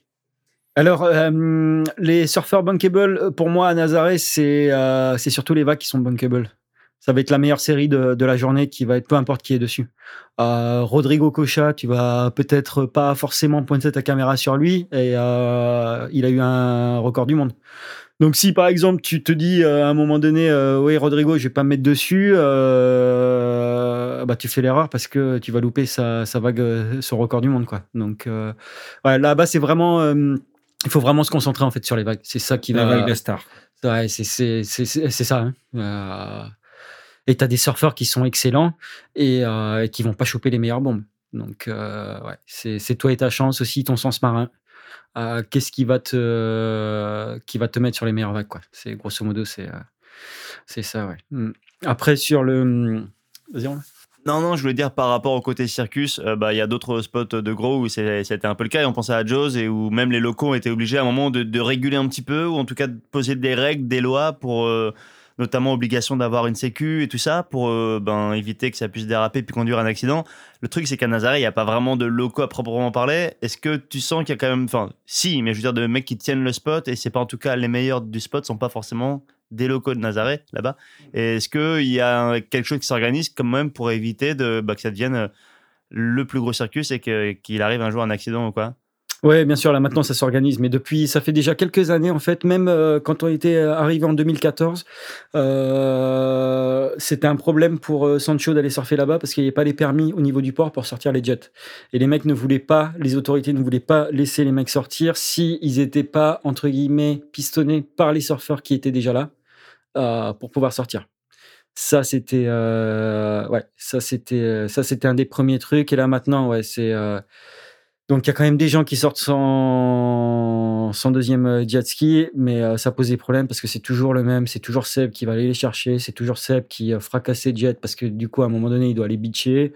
Euh, combien de mecs il a sauvé là-bas euh, euh, Scooby d'ailleurs, on parlait de Scooby tout à l'heure, c'est lui qui allait le chercher euh, quand il a passé deux vagues sous l'eau, c'est lui qui allait le chercher et c'est lui qui l'a trouvé, c'est pas pas son équipe à, hum, à Scooby. Pourtant il était équipé hein, Scooby, il avait euh, il avait deux autres jets avec lui, tu vois, derrière pour le, pour le chercher, mais il n'avait pas trouvé. C'est Seb qui l'a, trouvé.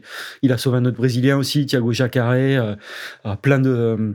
Euh, ça, c'est que j'en ai que deux en tête là pour l'instant, mais il en a, il, a- il en a fait plusieurs. ouais. Donc, tu parles de Sébastien Stunder. Voilà, Sébastien ouais. Et, euh, et voilà, et pour que euh, de nos jours, maintenant, c'est un des meilleurs surfeurs là avec euh, Kai Lenny et puis euh, Lucas Chumbo. euh, C'est euh, c'est les trois, c'est le top 3 de, des meilleurs surfeurs.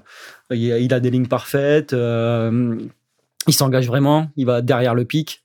Euh, alors qu'il y en a qui sont encore, euh, tu vois, sur l'épaule. C'est euh, c'est vraiment. euh, ouais. Lui, il a, été, euh, il a été très smart dans son, approche. Direct, il a vu qu'il euh, allait avoir un problème de sécurité et qu'il fallait euh, réagir par rapport à ça au plus vite. Donc euh, lui, tout de suite, il arrive avec des deuxièmes euh, deuxième rescue. Il a toujours une équipe en place. Bon, par contre, c'est euh, c'est à l'allemande, quoi. hein. C'est euh, tout le monde tout le monde est prêt à l'heure. toi, tu fais ci, toi, tu fais ça, toi, tu fais ci, toi, tu fais ça, et voilà. Il y a même un, un, un six roues sur la plage ou des, des choses comme ça, un petit 4x4 pour, de rescue pour. Ah non, mais il a tout avec le défibrillateur, le la minerve au cas où si les mecs ils sont ah non non mais il a il a tout, il fait il fait venir Axel, euh, un mec euh, qui est quand même euh, tout bib euh, militaire quoi.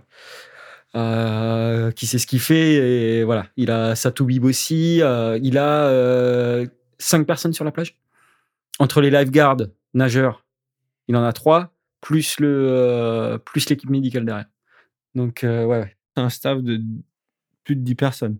Euh, peut-être pas 10, mais ouais, ouais, 7, 8, quelque chose comme ça, ouais. Sûrement, ouais. Mais euh, heureusement qu'il fait ça. Parce que euh, la mairie de Nazareth fait un peu de, met un peu de moyens en place euh, avec les lifeguards locaux, mais je sais pas s'il pourrait faire grand chose le jour où, euh, où quelque chose se passe. Donc, euh, Et info ou un euh, j'ai entendu dire que quand il y avait un accident et que Seb était, était appelé pour la rescue, il envoyait la facture après au. ça, c'est l'histoire de la turbine. ouais, parce qu'en fait, si tu vas à un moment donné, c'était euh, c'était Thiago, je crois. Euh, donc, euh, il le récupère quand même. il va le chercher. Le mec, il a les yeux retournés, hein, révulsé. hein. Donc là, il le met comme il peut, tu vois, sur le sled. Heureusement que le mec, il a un moment où de lucidité, il, a, il accroche le sled. Et ils font sur la plage euh, plein bar quoi. Et là-bas, si tu veux les cailloux, une fois que tu arrives, que tu bitches sur la plage, ça rentre dans la turbine et ça te défonce la turbine, les hélices. Donc tu es obligé de changer la turbine parce qu'à Nazaré, tu peux pas euh, y aller euh, au large avec euh, une turbine qui est à moitié euh, bonne, tu vois. Il faut qu'elle soit au top du top euh, parce que euh, quand tu dois dégager, tu dois dégager, il faut que tu aies toute la puissance dont tu as besoin. Donc euh, ouais, c'est vrai qu'il avait envoyé la facture pour euh, la nouvelle turbine. ouais, je pense que le mec il a pas bataillé, il a dû la payer direct. il lui a sauvé la vie. Mais ouais, ouais, après, tu vois, c'est les genres de trucs quand t'as la version, euh, quand t'as la version, euh, ouais, euh, putain, Seb, il envoie les factures et tout ça. Ouais, ouais, bah, il y a peut-être une raison derrière. C'est, ouais. Et après, ouais, c'est euh, donc après, tu vois, quand t'as toutes les euh, les grosses sessions de surf de Twin, t'as après t'as les euh, les journées à la rame. Et, et les journées à la rame, franchement, ça c'est ça c'est pas médiatisé. Enfin, mis à part à travers la compète WSL qu'il y a eu, mais qui a été tellement dénigrée parce que c'est pas un spot pour euh, pour la rame, blablabla. D'ailleurs, je crois qu'ils la font même plus. euh, c'est que euh, ils font que la compète de towing et puis voilà. Euh, c'est euh, il faut quand même valoriser ces mecs parce que euh, ils se prennent des paquets dans le tronche, même si c'est pas aussi gigantesque que que euh, que euh, ce que les gars surfent en. Euh, on est dans la on est dans le huge quoi. C'est c'est vraiment dans le gros quoi. Donc euh, quand, les mecs qui ramassent, avec Romain, j'avais halluciné. On avait été voir la, la compète WSL. Les mecs, ils prennent, euh, ils prennent plus ou moins ce que tu peux apparenter à, une- à la vague de toute une vie. Ils sortent de la vague et ils prennent un étau sur la gueule euh, monstrueux de la même taille. Alors qu'ils viennent juste de sortir de la vague, tu te dis, waouh, c'est quand même, ouais c'est ça. c'est quand même intense comme, comme C'est assez costaud. Et je me rappelle de Joao Macedo. Donc le, surf à la rame là-bas n'était pas encore euh, installé. Je me rappelle une session, les mecs étaient en train de faire du towing et lui, il était tout seul sur, sa planche rouge comme ça au large. euh, attendre les vagues, hein. pas de rescue, pas de jet ski, rien du tout. euh. Et là, euh, il a pris deux trois vagues et il a pris des paquets dans la gueule aussi. Hmm. Mais c'était quand j'ai vu ça ce jour-là, j'étais là, je me suis dit, ouf, lui, il a vraiment des balls quoi.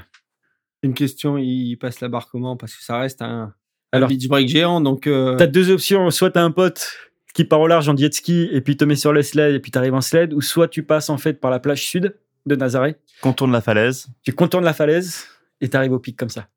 Mais il faut d'abord que tu passes le shorebreak qui doit faire dans les 10, 10 pieds, quelque chose comme ça. Un shorebreak, shorebreak, hein. c'est pas, c'est même pas la gravière, hein, c'est shorebreak, shorebreak. D'accord. Donc euh, ouais, c'est le euh, Alex Botello faisait ça, Tom Lowe faisait ça aussi, il passait par, euh, par la plage derrière. Mm. C'est la plage en fait, euh, ils appellent ça Praia da Sul, c'est la plage sud en fait qui est dans la ville du bas de Nazaré. C'est la, euh, la, la plage principale en fait, euh, qui est protégée, euh, protégée des vagues et tout. Et tu te mets déjà une bonne mission à la rame avant d'arriver au line-up. hein, ah bah tu déjà, ouais, hein. ouais, ouais, tu te, ouais ouais ouais, c'est. Ouais, bien- T'as de la distance hein. Ah ouais, je pourrais bien pas dire combien, mais. Un petit kilomètre, je pense, non? Je sais pas du tout, j'arriverai pas à mesurer ça. Et euh, bah, ça fait un petit moment qu'on parle de Nazaré là, ce qui est bien normal parce que toi tu passes beaucoup de temps euh, depuis quelques années chaque hiver. Mais euh, tout à l'heure tu évoquais le clip que tu avais réalisé avec Marc Lacomar au Nicaragua au tout début de ta carrière de vidéaste. Et on va maintenant écouter le morceau du clip. Alors le morceau c'est Maraguena de Michael Lucarelli. Le lien du clip est évidemment à retrouver en description de l'épisode pour ceux qui l'auraient pas vu. Quant à nous on se retrouve après avec toi Alex pour la suite et la fin de l'émission. Allez bonne écoute à tout à l'heure.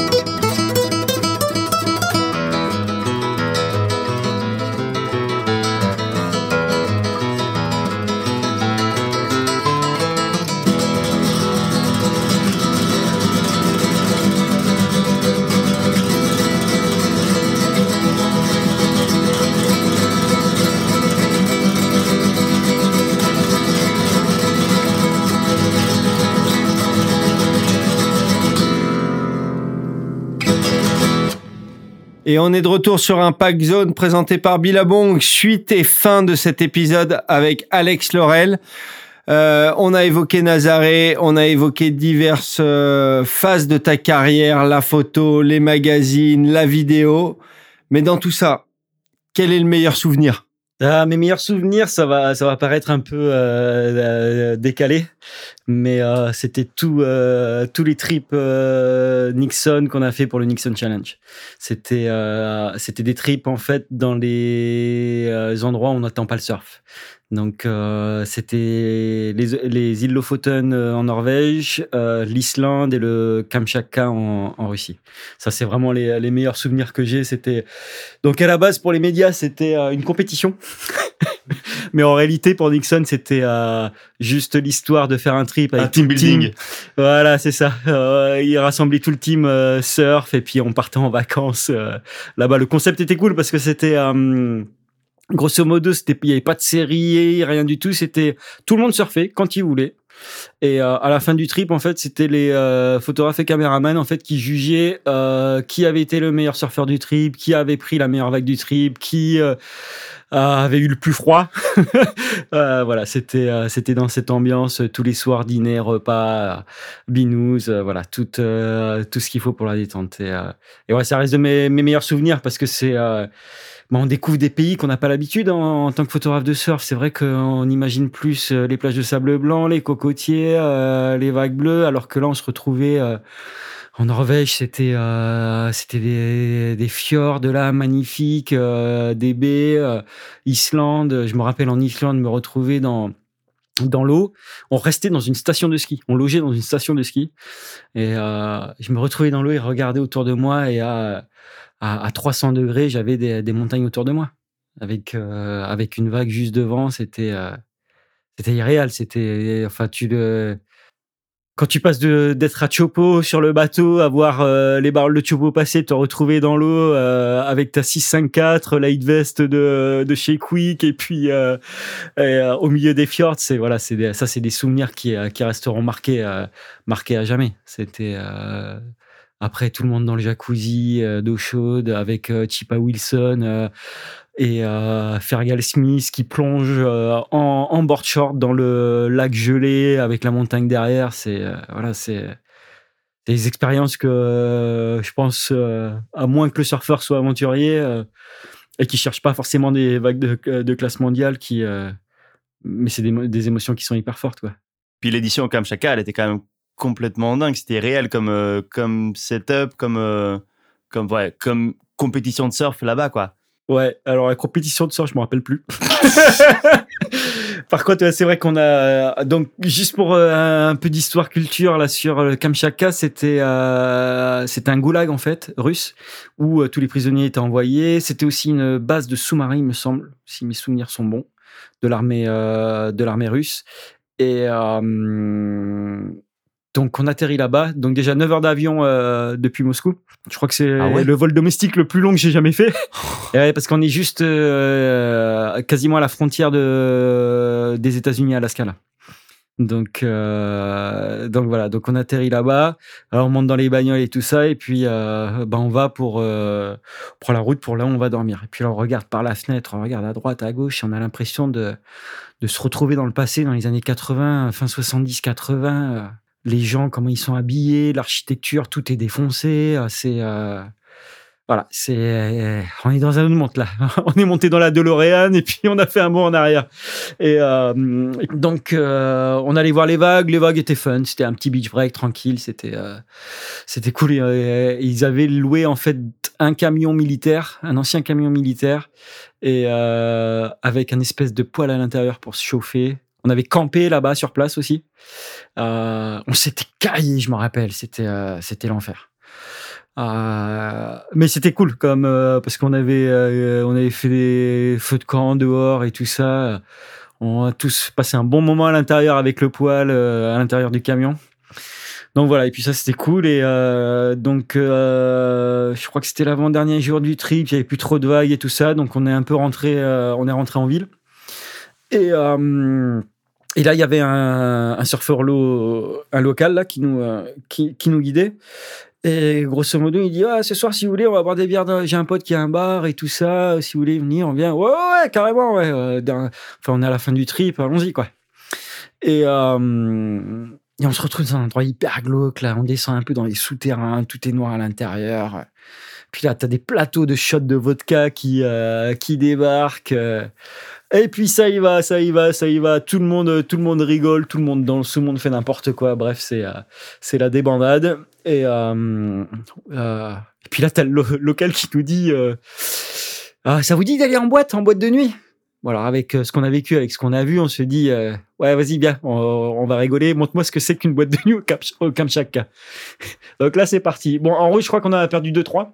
Les, euh, les shots de vodka sont mal passés.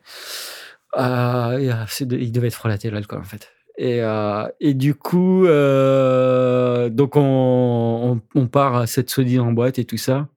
Mais on arrive dans un endroit et puis c'est c'est différent, c'est pas c'est pas aussi défoncé que d'habitude quoi. Un videur à la porte, bon ok d'accord. Et là on rentre, les plafonds hyper hauts, de la lumière partout, mais euh, comme euh, comme des boîtes de, de grandes villes, euh, New York, Paris, euh, enfin euh, une vraie boîte de nuit, mais même pas même pas le, le Playboy à, à Biarritz. Enfin ça fait longtemps que j'y suis pas allé, ça a peut-être changé d'ici là, mais Non, c'est toujours pareil. ok. Et pas de plafond. le plafond n'a pas. mais pas gigantesque le truc. Et là, que des top modèles dans la boîte. Donc alors, euh, je- c'est des c'est c'est des filles d'ici, c'est des filles du, du Kamchatka, des des paysannes, mais des top modèles, que des bombes atomiques. Et là, je peux te dire que tout le monde est en train de regarder, tout le monde est halluciné. Bon, alors, tout le monde est bourré, bien sûr, euh, donc euh, il se passe pas grand chose dans la nuit. Il y a même des mecs au micro, euh, je crois qu'ils disaient ouais pour le Nixon Challenge et tout ça, et les surfeurs. Et puis là, tout le monde Prost. euh, voilà. Et puis euh, bon, personne, personne n'est rentré avec avec une nana. C'était, ouais, tout le monde était trop arraché. Mais je me rappelle que le euh, le lendemain, du coup, tout le monde voulait y retourner à cette boîte. Et on était au dîner, euh, on était tous en train de manger. Et puis d'habitude, bah, il y a les bouteilles de vin qui, euh, qui traînent sur la table et tout ça. Tout le monde se sert et tout ça. Et puis là, t'as le mec qui passe derrière. Petit shot de vodka, un petit verre de vin. Non, non, non, non, ça va, merci, merci, merci. Parce que là, tout le monde se, tout le monde se, euh, Vous voulez rester ça pour la finale. pour, ouais, voilà. Ouais, Ouais, j'étais pas sorti ce soir-là parce que, ouais, bref, j'étais, j'étais un peu KO de la veille. Euh, mais euh, je me rappelle avoir entendu beaucoup de bruit dans, dans l'hôtel, dans les couloirs. Et surtout des voix féminines. Donc je pense que euh, autant personne n'avait n'avait ramené de nana le, le premier soir, mais je crois que le deuxième soir, ouais. il y en a qu'un seul qui a eu le courage de descendre au petit déj avec une des nanas. Donc il se reconnaîtra. hein, Eric voilà. Et c'est ce qu'on appelle un coup de pression, ça Ça fait la transition toute trouvée un petit coup de euh, pression, ouais. ouais. Exactement, transition toute trouvée, puisqu'on approche de la fin de l'émission, ben euh, voilà, vers l'une des deux rubriques récurrentes, et euh, ben, c'est à ton tour, en attendant que quelqu'un te balance un jour au micro, de nous raconter, ouais, ton expérience ou ton histoire euh, flippante, euh, que ce soit en surf ou dans ta carrière de photographe, caméraman, mais qui te marque encore aujourd'hui? Écoute, j'en, ai une. euh, Putain, on aura parlé, on aura parlé de Mentawai soir. Euh, c'était au Mentawai. Euh, je m'étais euh, vraiment entraîné les mois précédents physiquement parce que je voulais vraiment avoir un shot dans l'eau dans les vagues plus conséquentes que j'avais l'habitude de faire. Bref. Et euh, premier jour, on arrive à H-Tease et là, c'est euh, solide. Il y a, je pense qu'il y a les 10 pieds solides. Euh, ça pète au large, ça fait le double up. euh, bref, c'est euh, c'est bien. Mais je me dis, bah, tu sais quoi, je me suis entraîné. c'est pas la vague pour en fait. C'était une c'était une grosse erreur. C'était mon ego qui euh, qui me parlait, qui fait, tu veux ce shot, vas-y. Donc je pars à l'eau et euh, donc j'y vais doucement, euh, je reste un peu sur l'épaule. J'étais au fisheye, donc il fallait que je me, euh, je me mette à la, à la zone d'impact. Pour ça que c'est débile en fait, parce que tu vas pas shooter cette vague au fisheye, ça sert à rien quoi, à, à cette taille. Et euh, et puis plus ça va, plus je me, je me dis allez vas-y go. Je me mets à la zone d'impact et tout ça. Il y a une première vague, j'ai un shot de Timball qui, ouais, il y a Timball qui passe, j'ai un shot de lui. Ok, donc tout va bien, je commence à prendre un peu de confiance et tout. Je me dis, ok, cool. Euh, je m'aperçois que sur la vague de team, je peux encore me rapprocher 5-10 mètres à l'intérieur. Je me rapproche 5-10 mètres à l'intérieur. Et là, c'est euh, c'était Kevin Johnson qui était sur la deuxième. Et euh, bref, donc là, là, ça passe. Ils finissent, ils finissent leur vague, ils remontent. Et puis là, il y a Kevin qui, qui, passe dans le channel à côté de moi, qui rame tranquillement. Et d'un coup, je le vois s'exciter. Il me regarde vers moi, il me fait panique pas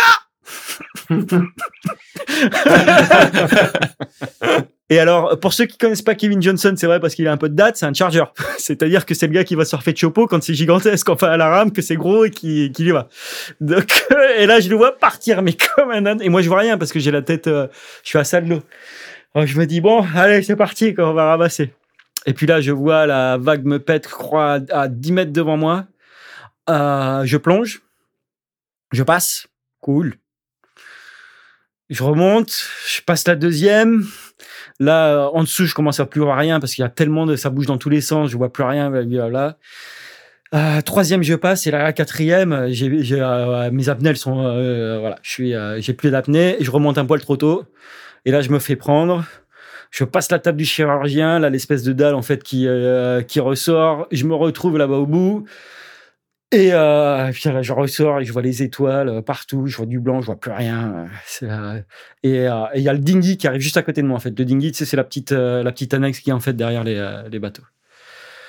Et voilà, là je euh, là je remonte, je monte sur le dinghy, euh, j'ai plus de force hein, du tout. Je monte sur le gros bateau et là je fais deux pas sur le gros bateau et là de je, euh, je gère ma espèce de truc tout euh, orange dégueulasse parce qu'en fait on venait juste d'arriver. C'est-à-dire que euh, avant ça j'avais les la traversée de nuit du bateau plus le voyage jusqu'à arriver à Padang. Et en fait ce que j'ai vomi c'était le Burger King de Singapour de la veille. Donc voilà, c'était pas très malin, mais j'étais jeune, euh, plein de fougue. J'avais pas trop réfléchi.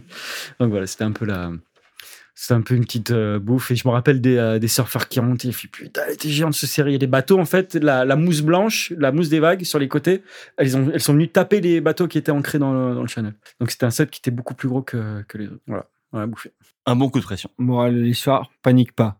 Surtout pas. Panique pas Surtout pas, mais tu sais quoi à, y réfléchir maintenant, j'aurais dû me prendre euh, une bonne branlée, mais sur la première.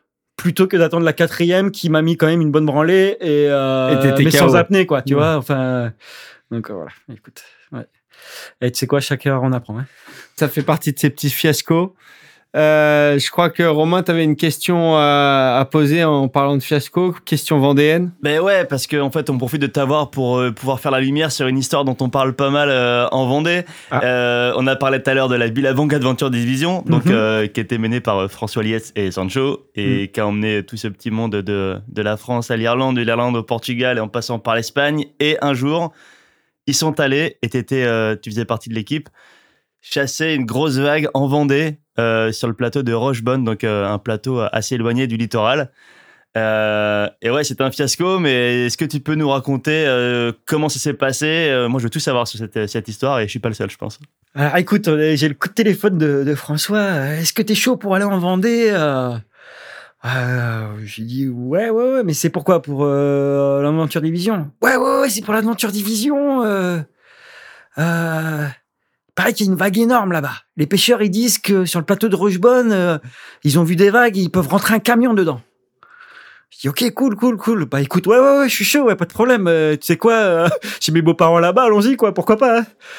Et voilà, donc on part là-bas parti et putain je regarde les cartes je regarde le, le truc putain c'est vrai c'est au milieu de la mer donc tu vois il y a quand même beaucoup d'eau tu vois donc la houle n'est pas freinée le plateau de Rochebonne on est quoi je crois qu'on à trois quarts d'heure de bateau hein, depuis le port des sables donc euh, je dis putain ce con de François il est bon hein lui hein. Euh, il est toujours en train de trouver les, euh, bons spots donc tu sais quoi j'ai confiance je dis on y va c'est parti. Donc on est parti là-bas. Donc là, on saute dans le Zodiac. Il y a deux jet skis avec nous.